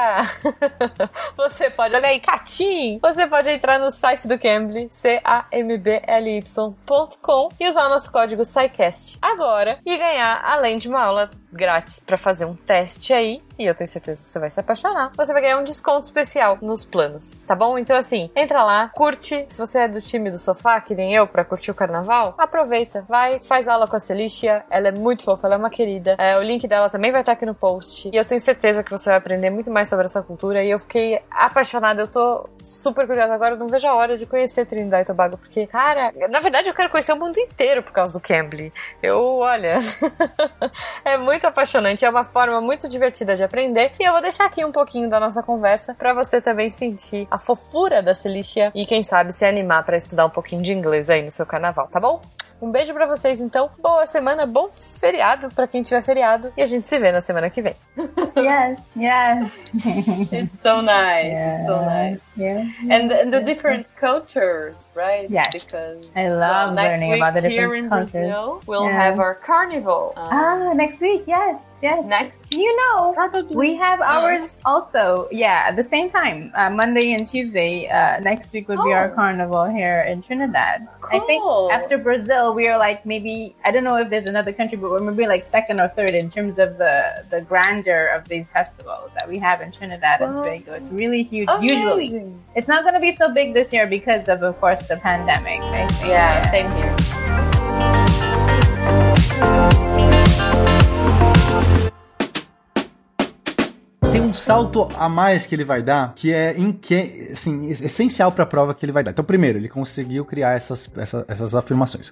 Agora, Tarek, imagina que eu faço uma nova afirmação que usa outra afirmação de base. Ou seja, eu estou encaixando agora uma peça que não está no canto inicial. Ela está encaixada numa outra peça que está encaixada no canto. Como é que eu dou o nome? Qual que é o RG dessa peça? Bom, se ela está usando uma peça anterior, eu vou fazer a faturação com o código da peça anterior. Então, digamos que ela usa três peças. É uma peça que usa três. Né? É, um- é uma dedução matemática que usou três, três axiomas, é, três, três outras provas que vieram de outros axiomas. Então eu vou fazer 2 elevado ao número da primeira, ao, ao RG da primeira peça, que já era um número gigantesco. Veja, se zero é igual a zero, né? qualquer peça vai ter um. Agora, 2 elevado a esse número gigantesco, Caraca. vezes 3 elevado à segunda afirmação que eu usei, a segunda prova que eu usei, vezes 5 elevado à terceira que eu usei, esse número vai ser tão estratosférico que, sei lá, não, é, tipo, não, não tenho adjetivos pra dar. Mas por que, que é tão importante ele fazer isso? Porque se você decompor, ninguém vai saber esse número, mas se você tivesse os culhões de pegar esse número e decompor nos fatores primos dele, você teria todos os encaixes daquela peça, você recuperaria todas as peças. Cada código da peça, cada RG tem a história de todos os encaixes que aquela peça usou até chegar nos primeiros axiomas. É basicamente rastreável, né? Isso, é, basicamente, ele matematizou também, além das afirmações, ele, mate- ele matematizou as provas. Isso é, é o que o Pena tá falando. Então, ah, essa afirmação É, aqui. ele matematizou o caminho, né? A afirmação é esse número, mas eu. Ah, é verdadeira? Beleza. Então, ó, a prova pra você chegar na conclusão que ela é verdadeira é um número também. Ou que ela é falsa é um número também, entendeu? É, ele reduz o que vocês estão explicando, é, reduz num sentido bom, né? Mas ele reduz o que vocês estão explicando, o que a gente tá colocando em termos aqui, em palavras e tudo mais, a, a um código rastreável, basicamente, né? Exatamente. Então você consegue saber qualquer prova, qualquer prova vai ter um número único e você vai saber que é uma prova, porque você consegue rastrear todos os axiomas que você usou até o inicial. Então, se todas as provas também estão usando os axiomas iniciais, então naquele conjunto de axiomas, tudo isso é prova. Tá provado. Se você usou tudo isso, tá provado. Isso é muito legal, muito poderoso. Qualquer prova vai ter um número único que é o RG, seu RG está contido todas as provas anteriores até o primeiro axioma. Bonito, né? É interessante. E a partir desse, de, de toda essa construção, aí ele vai tentar mostrar que a teoria ou é completa ou não é. Na verdade, ele, como ele mostrou que não é, quando você mostra que uma determinada afirmação é falsa, se você conseguir mostrar um contra-exemplo, né? É, para você mostrar que é verdadeira é mais complicado, você tem que se- generalizar. Mas para você mostrar que determinada coisa é falsa, é só você mostrar um, um exemplo que aquilo não funciona, né? É, a contraprova, É o né? cisne Uma negro, né? Exato, é isso que ele precisa, porque ele percebeu que não dá pra você provar todas as, tipo, mas se ele basta ele encontrar uma, ele só precisa encontrar dentro desse mecanismo matemático muito louco que ele fez, se ele encontrar uma afirmação que seja verdadeira e que ele não seja possível ter prova, que ele prove que não tem prova, ou seja, que não tem prova, ele conseguiu, ele disse, aqui, pronto, basta uma. E foi isso que ele tentou fazer. Então, agora, gente, eu não vou fazer a dedução, ela é extremamente complicada. Eu acompanhei tanto no artigo original quanto nos outros. É, tive uma extrema dificuldade, eu gastei, tipo, semanas da minha vida nisso. É, tal, talvez não semanas. Eu e o Pedro ficando debatendo, eu com áudio no carro, assim, ó, é assim, não, acho que foi por isso que ele fez. Assim, é, é complexo porque é um nível de abstração muito grande. Tem várias simplificadas da internet, pra quem quiser é, ir atrás dá. O importante a gente dizer é o seguinte, que a gente aqui, no, e é o que o Pena tá falando, a gente vai simplificar, mas simplificar como? Nós vamos explicar todo o pensamento dele de uma maneira linguística, né? Com linguagem, usando o português, usando as palavras. O interessante é que tudo que ele... É que você... a- o ouvinte pode ficar com a impressão assim, ah, mas peraí, e isso que, isso que eles estão falando foi, foi o que o, o Russell fez, alguma coisa desse sentido. Mas não, a prova dele é o que a gente está falando com a linguagem, mas ele fez com os números. Então, tudo que nós falarmos, ele, ele na demonstração dele é assim: dado o número tal, dada a afirmação de número tal, dada a prova que é oriunda do número tal, ele foi ele foi pontuando numericamente cada passo que a gente vai falar. Então, a, a gente vai usar a linguagem. Ele usou os números, entendeu? É, ele conseguiu estar no arcabouço matemático pra fazer isso, que, que é o que ele precisava.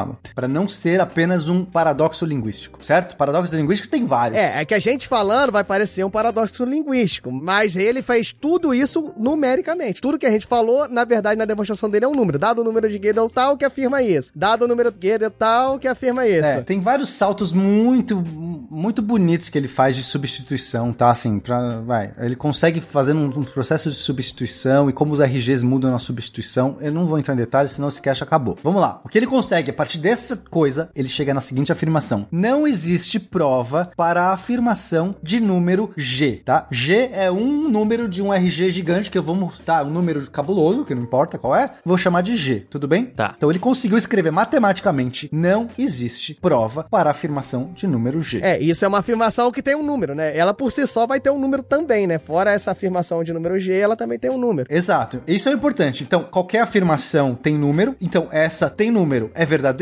Não importa se é verdadeiro ou não. Tem número. Agora, qual é a afirmação de número G? Quando você faz a, a conta, qual que é? É a própria afirmação. Não existe prova para a afirmação de número G. Foi muito difícil. Ele fez umas coisas muito difíceis para conseguir fazer a recursividade. Ele, ele achou um número que quando você traduz esse número, é essa, a afirmação é, é recursiva, ela retorna como aquela questão do Russell do conjunto, né? Ele retorna, mas ele. É o mesmo caso. Só que ele retorna numericamente. Você tem o número de Guedo, quando você vai traduzir ele, você retorna. É pra própria afirmação inicial. Então, em outras palavras, a afirmação é não existe prova para a afirmação de número G, ou seja, não existe prova para a afirmação é essa afirmação, que não existe prova para a afirmação, que é essa afirmação. Se não tem prova, então vamos agora, a, a pergunta agora que a gente tem que fazer é o seguinte, tá, ele faz a afirmação que ele quiser, isso é verdadeiro ou isso é falso? Temos que perguntar. Bom, inicialmente, a gente é, não quer que isso seja, sabe, vamos, vamos pensar uma abordagem inocente. Cara, não existe prova para a afirmação, que é essa própria afirmação.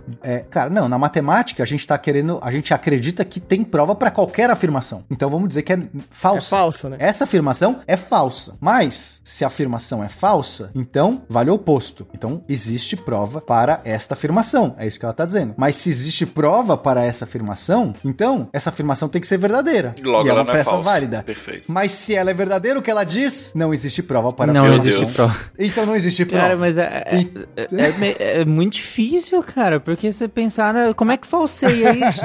Cara, leia esse artigo, Tarek, é lindo. E pior ainda, né? Pra piorar a situação, é que a gente falou aqui. E ah, o pensamento de Godé, é, esse pensamento que o, que o Pena fez vai ser o seguinte: ah, então existe prova. Né? Aí ele fala: não, beleza, esse número vai ter uma prova, essa prova também é um número. E ele vai fazendo a- o encadeamento numérico. Vai ser um número, vai chegar assim e ele mostra. Mas vamos tentar salvar a matemática, Vamos, Diogo. vamos. Vamos. então falar que ela é, né, assim, tipo, então se ela é falsa, então ela é verdadeira. E aí se ela é verdadeira de cara, ela já tá dizendo, então se é verdadeira, então não tem prova. Se ela é verdadeira, não tem. Essa afirmação não tem prova. Já quebrou, né? O, o sistema já não, já não é completo. E assim ele conseguiu fazer essa recursividade, que é o, o- nessa man- maneira matemática. E qual que é essa peça e, e- e tal? Bom, eu posso até, essa específica eu posso rastrear, mas basta que exista uma peça, uma prova que não tenha prova, uma afirmação verdadeira. É verdadeira, né? Assim, ou ela é verdadeira ou é inconsistente. Calma, a gente vai chegar lá. Mas em princípio, essa afirmação a gente vai aceitar que ela é verdadeira, mas não tem prova, então a matemática é inconsistente. Tem uma afirmação, pelo menos uma, pode ter mais, que é verdadeira e não tem prova. Ela é incompleta, né? No caso. É, é incompleta, eu falei inconsistente, desculpa. Então, então foi mal. É, ou seja, a matemática é incompleta. Obrigado, Felipe. É, e o mais legal é que o ouvinte pode pensar, beleza, então eles poderiam fazer igual o, o Russell, né? Eles poderiam chegar e, beleza, vamos consertar o axioma, vamos pegar o axioma principal, mas não, dessa forma que o Pena enunciou que a gente tá falando numericamente, ele mostra que tam- não tem problema. Se você criar o axioma, eu crio a codificação completa de novo e eu faço essa mesma, esse mesmo caminho e eu chego no meio. Eu vou conseguir um número que se torna recursivo se você mudar os axiomas também. É, é que, assim, é, acho que a primeira. É importante acho que salientar essa coisa, porque, veja, a gente tem outras afirmações que não tem prova na matemática. São chamados axiomas. Então, as pessoas falam, calma, calma. Se tem uma afirmação que. eh, a gente tem uma verdade que não tem prova, é só chamar que isso é um axioma. Achamos uma peça do canto. Tudo bem, põe lá. Ah, O canto tava completo aqui, parecia completo, não importa. Abre o espaço aqui, põe mais uma peça no canto. Ou seja, essa afirmação aqui, ela é verdadeira, ela não tem provas e ela é uma das nossas bases do nosso super quebra-cabeça. Só que o que o, o que o Gödel mostra, que é isso que o Diogo tava falando, é: tá bom, você fez isso, eu consigo agora gerar quantas peças eu quiser desse tipo, porque você coloca isso como axioma que eu posso usar de base e ele consegue gerar quanto. Então você fala assim: ou você diz que a matemática tem infinitos axiomas, ou seja, não serve pra nada, porque você quer o número mínimo de ferramentas pra provar tudo, agora você vai ter que ou adicionar infinitas infinito.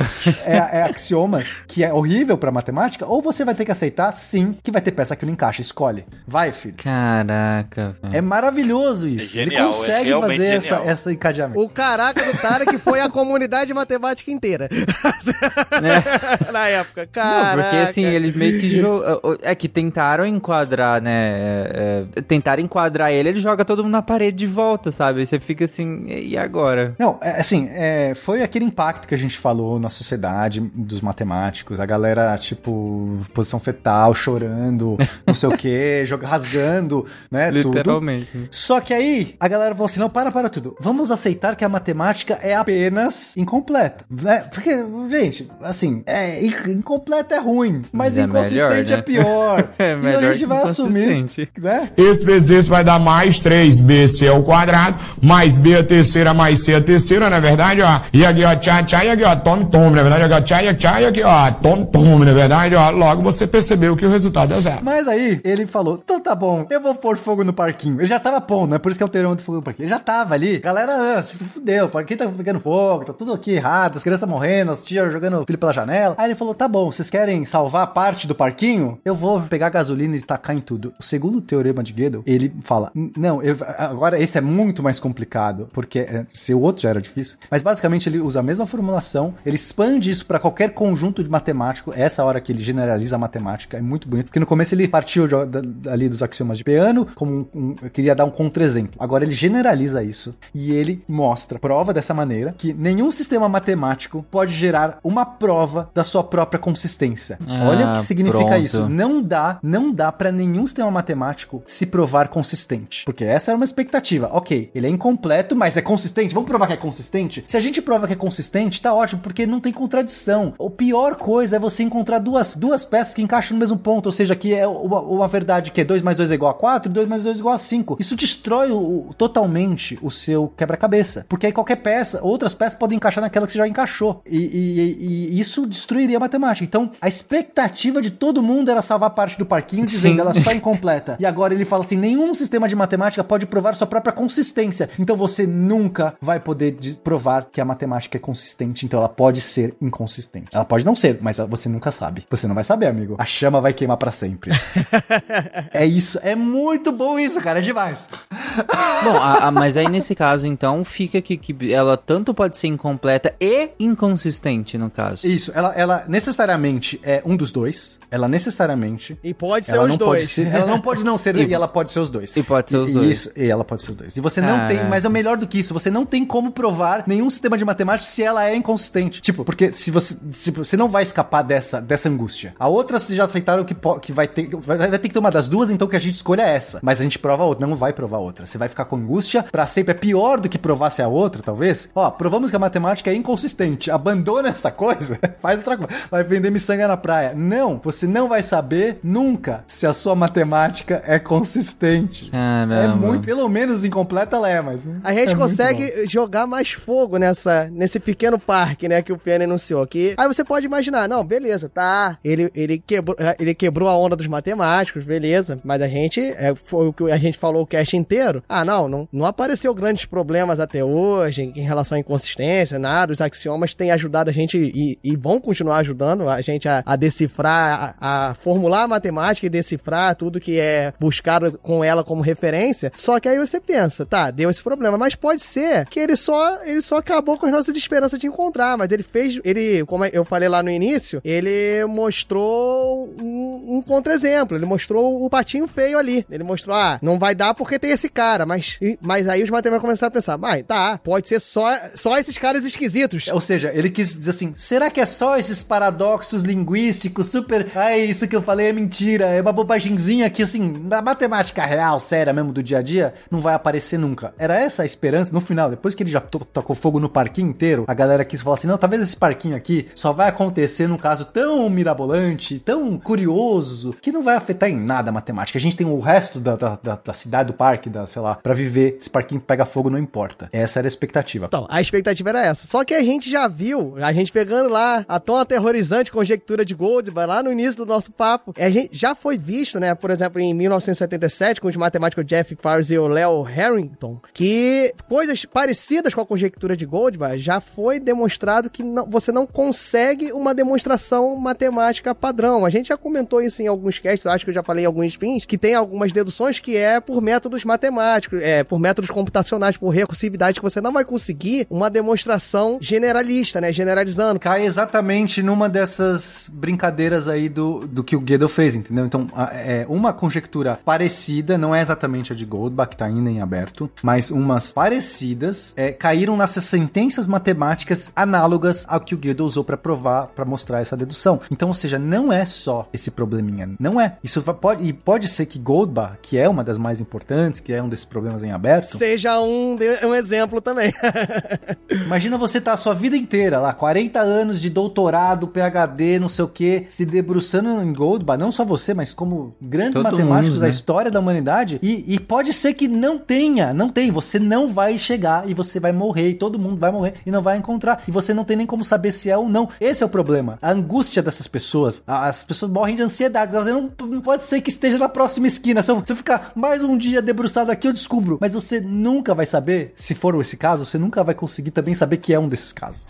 é muito maluco. É, gera discussões matemáticas e filosóficas, né, Pena? Sobre a, a que caminho seguir, até que ponto, até que ponto chega a real verdade, até que ponto você vai conseguir codificar os fenômenos. Não, até que ponto isso tá ancorado na realidade, né? Que realidade é essa? É, então, isso é muito bonito. Agora a gente ultrapassa a matemática e começa a discutir, porque, porque você consegue usar esse mesmo elemento, né, a base matemática, que tá na nossa lógica, que tá o jeito como a gente entende coisas, na- como a gente entende a própria epistemologia, de como é possível a gente aprender, o que é aprender, como eu posso criar conhecimento. Começa a entrar nesse ramo. É muito delicado e é muito sério. Isso tá lançando luzes sobre talvez quais são os limites até mesmo do que é possível compreender e como acessar essa realidade. Isso sem falar, talvez, de coisas sobre o que é a própria realidade, que aí seria o passo além, a própria ontologia da coisa, que, que sim, também esbarra, mas se a, se a própria epistemologia começa a ser comprometida, porque a ferramenta lógica que a gente usa para criar conhecimentos e criar toda uma estrutura que a gente, que eu falo, eu, eu como ser humano paro e penso, eu sei isso, sei, por que, que eu sei isso? Eu posso perguntar por que eu sei isso, e eu consigo me auto, eu consigo explicar, é,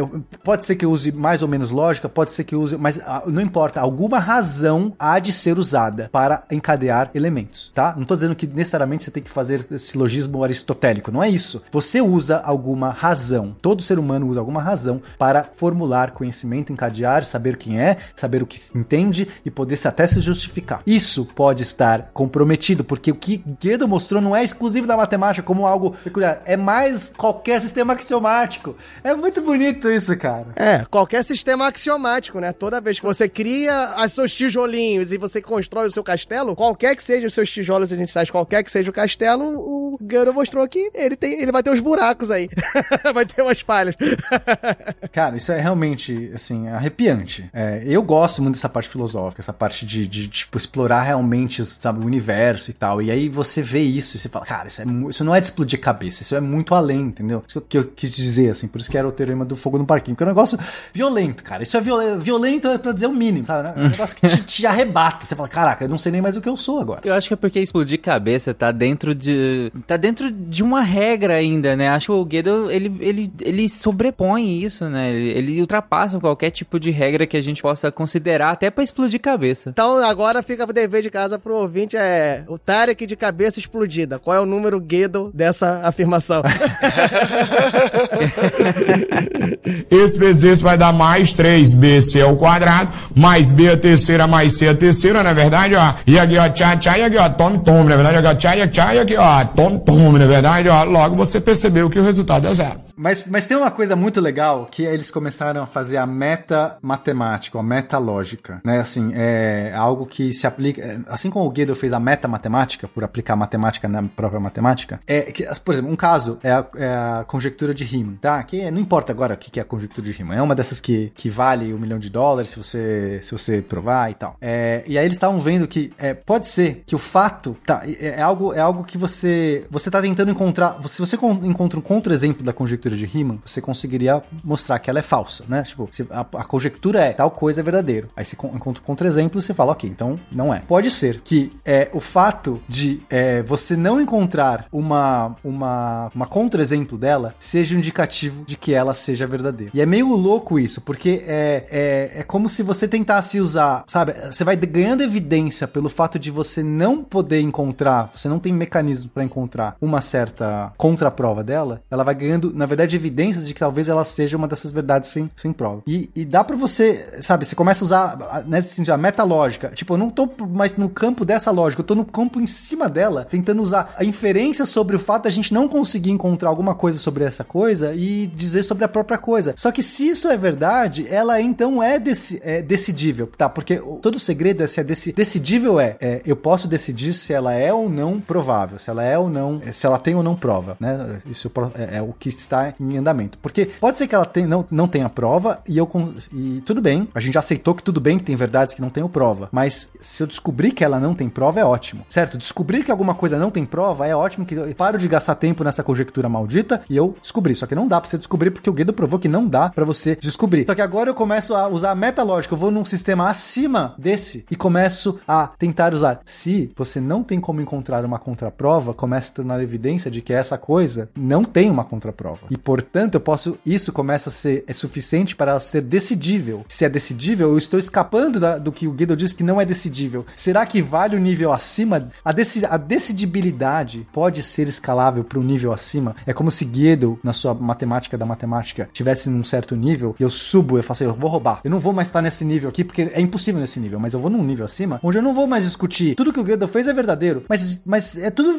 é verdadeiro mesmo. Mas o fato de eu não conseguir encontrar esse negócio faz com que eu possa decidir que esse negócio não tem contraprova. E portanto eu tô no nível acima. E começa uma brincadeira, porque eu posso jogar esse jogo no nível acima também. E no nível acima. E esse elevador também tem infinitos níveis. Isso é mais maluco ainda. É assim, é- eu tô tentando explicar um negócio que é muito difícil. Que eu já demorei muito tempo assim pra pensando, gastando neurônio. Explicar agora, tipo, num cast, é muito difícil. Mas é um negócio. Cara, eu buguei muito pra fazer essa pauta. É isso, gente. Nossa, não sei nem mais onde eu tô. Cansou, acabou a bateria. Mas eu quero fazer uma observação que o Pena falou da conjectura de rima e tal, que não daria pra gente falar sobre isso, mas vale dizer que é, é um, um dos problemas matemáticos aí que se busca solução e que a premiação é um milhão de dólares. É um problema incrível e dá pra gente cavar um cast sobre ele, porque realmente vale muito a pena Olha falar aí. sobre a conjectura de rima. Se tem É. algo que é verdadeiro, é o Felipe cavar um cast. novo. É verdade. Essa afirmação é verdadeira. Essa afirmação é É verdadeira. verdadeira. E olha só, é uma cavada sobre uma conjectura. Então, ó, se a gente não provar, tudo bem. Tá- é, exatamente. Já vimos que se não tiver, não tiver solução também, de acordo com, com Godwin, tá tudo em casa. É, se no final do episódio a gente chegar a conclusão nenhuma, gente, é porque não há essa conclusão, né? E você E pode é viver isso. bem com isso. É sobre isso e tá E tudo tá bem. tudo bem. Tá tudo bem.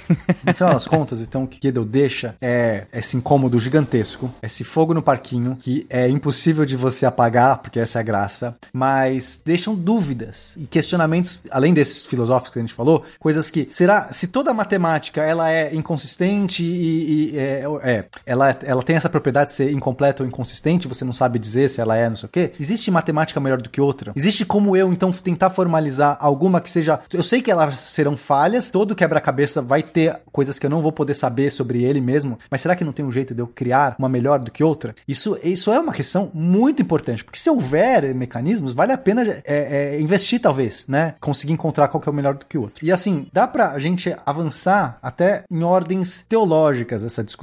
Veja, e, eu, e é um assunto que, é, para mim, seria. Eu nem quero entrar nisso, porque parece que eu tô dando, sei lá, munição pra, pro outro lado, vai, pra, pra galera é, que é né? de ciência. Mas eu não ligo pra isso. Cortes do SciCast. Aí vai ter só essa frase do Pera agora. Então, mas a, a graça é essa. Ah, o meu compromisso com, a- com aquilo que eu acredito que é ciência, a busca da verdade, é tão grande que eu não ligo pra isso. Porque é, para mim é melhor que eu dê essas armas para que eles a- usem essas armas. Porque pode ser que eu esteja errado. E, e- e ter a possibilidade de estar errado e você sa- saber isso, você não assumir, porque é muito fácil um cientista saber que está certo, né? Ah, não sei o que, isso aqui, ah, você não entendeu ainda. Então, dá pra entrar numa questão teológica que é a gente sempre atribuiu a Deus, né, historicamente, a humanidade, a aquilo que você não compreende, certo? É o God of the Gaps, a- a- o Deus das lacunas, né? Então, ah, eu não tem um caiu um relâmpago aqui lá, a humanidade lá atrás, não sei o que, caiu um relâmpago. Isso é Deus, porque cara, como é que caiu? Eu não sei o que um negócio aqui, um fenômeno, né? O fogo, não sei o que. Só que depois você aprende, sei lá, você fala, ó, fogo, se eu bater essa pedra nessa outra aqui, eu consigo fazer. Então, um, não, é, não é mais um fenômeno. Então Deus recuou. O, o fogo não é mais Deus, mas talvez é uma outra coisa. E você, o, né, o Deus, conforme você vai descobrindo o mundo, esse Deus vai recuando, né? O que a gente chama de Deus é sempre a parte que você não entende, né? Sempre a parte é, é. E esse Deus vai recuando. E, e existe é, a busca, né? O, o God of the Gaps. Então é como se os cientistas tivessem assim, nós estamos para sempre afastando esse Deus. E ele sempre vai recuar até o dia que ele acaba, né? É, uma- é quase uma expectativa, né? Eu sei que é muito mais profundo, gente. Por isso eu quis fazer essa última reflexão. É sempre muito mais profundo que isso, mas existe, no mínimo, essa, esse anseio, alguma coisa, também um desejo do matemático ali de, quebra-cabeça completo, da ciência poder descobrir todas as verdades. E um dia, talvez, esse Deus for recuado até um ponto que ele some, porque é, o- todos os gaps foram preenchidos. E o que isso está dizendo, é, o teorema de Gödel, usado na nossa, nossa própria realidade, está dizendo que esse Deus, esse artifício de- do que é inconhecível, ele nunca vai poder ser extirpado. Nunca vai ter um tapete final que você tira e revela. Então, começo a questionar até o que é, né? Não, não num nível católico e tal, mas começa a ser, a ser interessante você começar a flertar com esse tipo de limite do conhecimento e o que, o que é, pode ou não ser, tá nessa base axiomática do que a gente tem da realidade. Bom, não quero entrar mais em detalhes, porque eu acho que isso já é muito legal, assim, não sei. Para mim, isso, além de destruir eu por completo, no final, é, não sei, é, é, não sei, uma experiência, uma experiência, cara. É, é, fazer essa pauta foi uma experiência. Eu já, eu já conhecia, né, a gente quis fazer essa pauta, porque obviamente já conhecia sobre isso. Tem, inclusive, é, muita gente que já falou, tem, tem um vídeo do Veritasium muito bom, assistam, que é sobre isso, é o título, sei lá, se joga Teorema de Gödel ou Buraco na Matemática, alguma coisa assim. É, assistam esse vídeo porque foi uma inspiração também, mas sobre isso, a gente já citou em outros casts, tem o cast de lógica, a gente cita Teorema de Gödel por cima, mas eu não tinha entrado, eu não tinha avançado, não tinha aberto essa floresta indizível e explorado esse negócio. Então foi legal essa aventura. É... Eu não sou mais a mesma pessoa que entrou nessa floresta. Pega essa parte toda final do Pena, bota Era de Aquários no fundo e distribui nos grupos de WhatsApp. Caraca, Muito bom, muito bom. O Pena escolheu o final de um cast de matemática pra falar com o cara que é anti-ciência. O Pena é. Porra, para. Assim, ótimo. eu expulsei todo se mundo. o cara, Ninguém se o cara anti-ciência chegou até aqui, ele merece. Pessoal, a Terra é plana. Pablo Vittar paga pra gente pegar essa porcaria. Um abraço pra você e boa noite. Of Aquarius. Tá tudo bem, gente. Eu sou a mesma pessoa, acredite. Quer dizer, eu não sou a mesma pessoa, mas eu, eu, eu sou pena. Chegamos na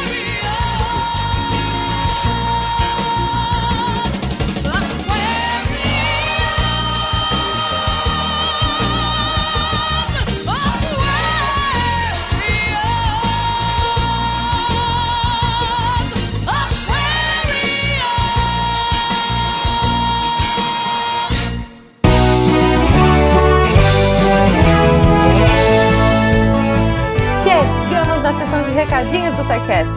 Eu sou a Jujuba, passando aqui só para avisar que se você ouvinte quiser ajudar o projeto a continuar divulgando ciência de forma divertida, você pode através do PicPay, Padrim ou Patreon. Além do SciCast, você ajuda a manter outros projetos da casa e a manter o site também, com a nossa produção diária de textos incríveis. Caso você ainda não tenha visto, a gente editou o patronato para esse ano. Temos novidades bem legais esperando por vocês. Os nossos lindos patronos que apoiam e amam o projeto tanto quanto a gente. Os links vão estar aí no post. Fora isso, se você quiser entrar em contato com a gente para dúvidas, sugestões ou, enfim, recadinhos quaisquer, é só mandar e-mail para contato@sicast.com.br. Por hoje é só e eu encontro vocês na semana que vem.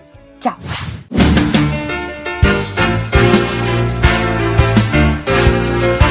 Atenção para o informe semanal dos textos da semana. E já na liderança de mais textos no ano, como sempre, nossa estrelinha de publicações, o Lenin Machado, mandou pra gente na segunda-feira o texto sensacional Atos Alimentares, a sociedade em cada refeição. Você já parou pra pensar o tanto de contexto social que existe por trás daquilo que você come? Isso parece algo óbvio de se pensar, mas quando você para pra realmente refletir no nível de carga social que existe em, em cada alimento que a gente consome, não tem como se impressionar. E é isso que o Lenin mostra pra gente no texto dele. Na quarta-feira tivemos o texto da Isabela Simeão, Logística Reversa, em que ela dá uma aula sobre a cadeia produtiva, fala das leis e processos para lidar com tanto de lixo que a gente gera, principalmente na nossa sociedade de consumo. É um texto que precisa ser lido pelo maior número de pessoas possíveis para criar uma consciência. Então leiam e compartilhem esse texto da Isabela. E na sexta, fechando a semana com a Dani Almeida. Não contem pra ela porque eu tenho vergonha, mas eu sou muito, mas muito fã da Dani. Então sou suspeito para falar que o texto dela, As Adolescências dos Remakes de Rebelde, tá simplesmente maravilhoso. E olha que eu nem assisto Rebeldes. Mas como eu disse, sou suspeito para falar, então não acredita em mim, vai lá e tira suas próprias conclusões. Não precisa gostar de Rebelde para assistir não. O texto é sobre adolescência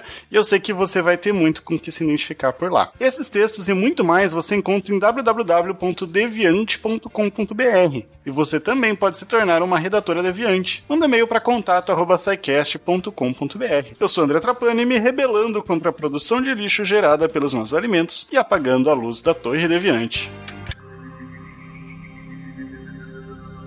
Se a ciência não for divertida, tem alguma coisa errada. Tem que ser divertida. A coisa mais divertida que tem é a ciência.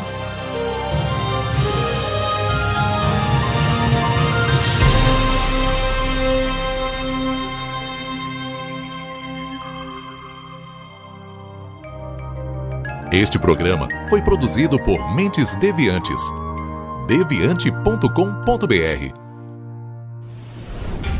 Este programa foi editado por Tapcast. Edições e Produções de Podcast.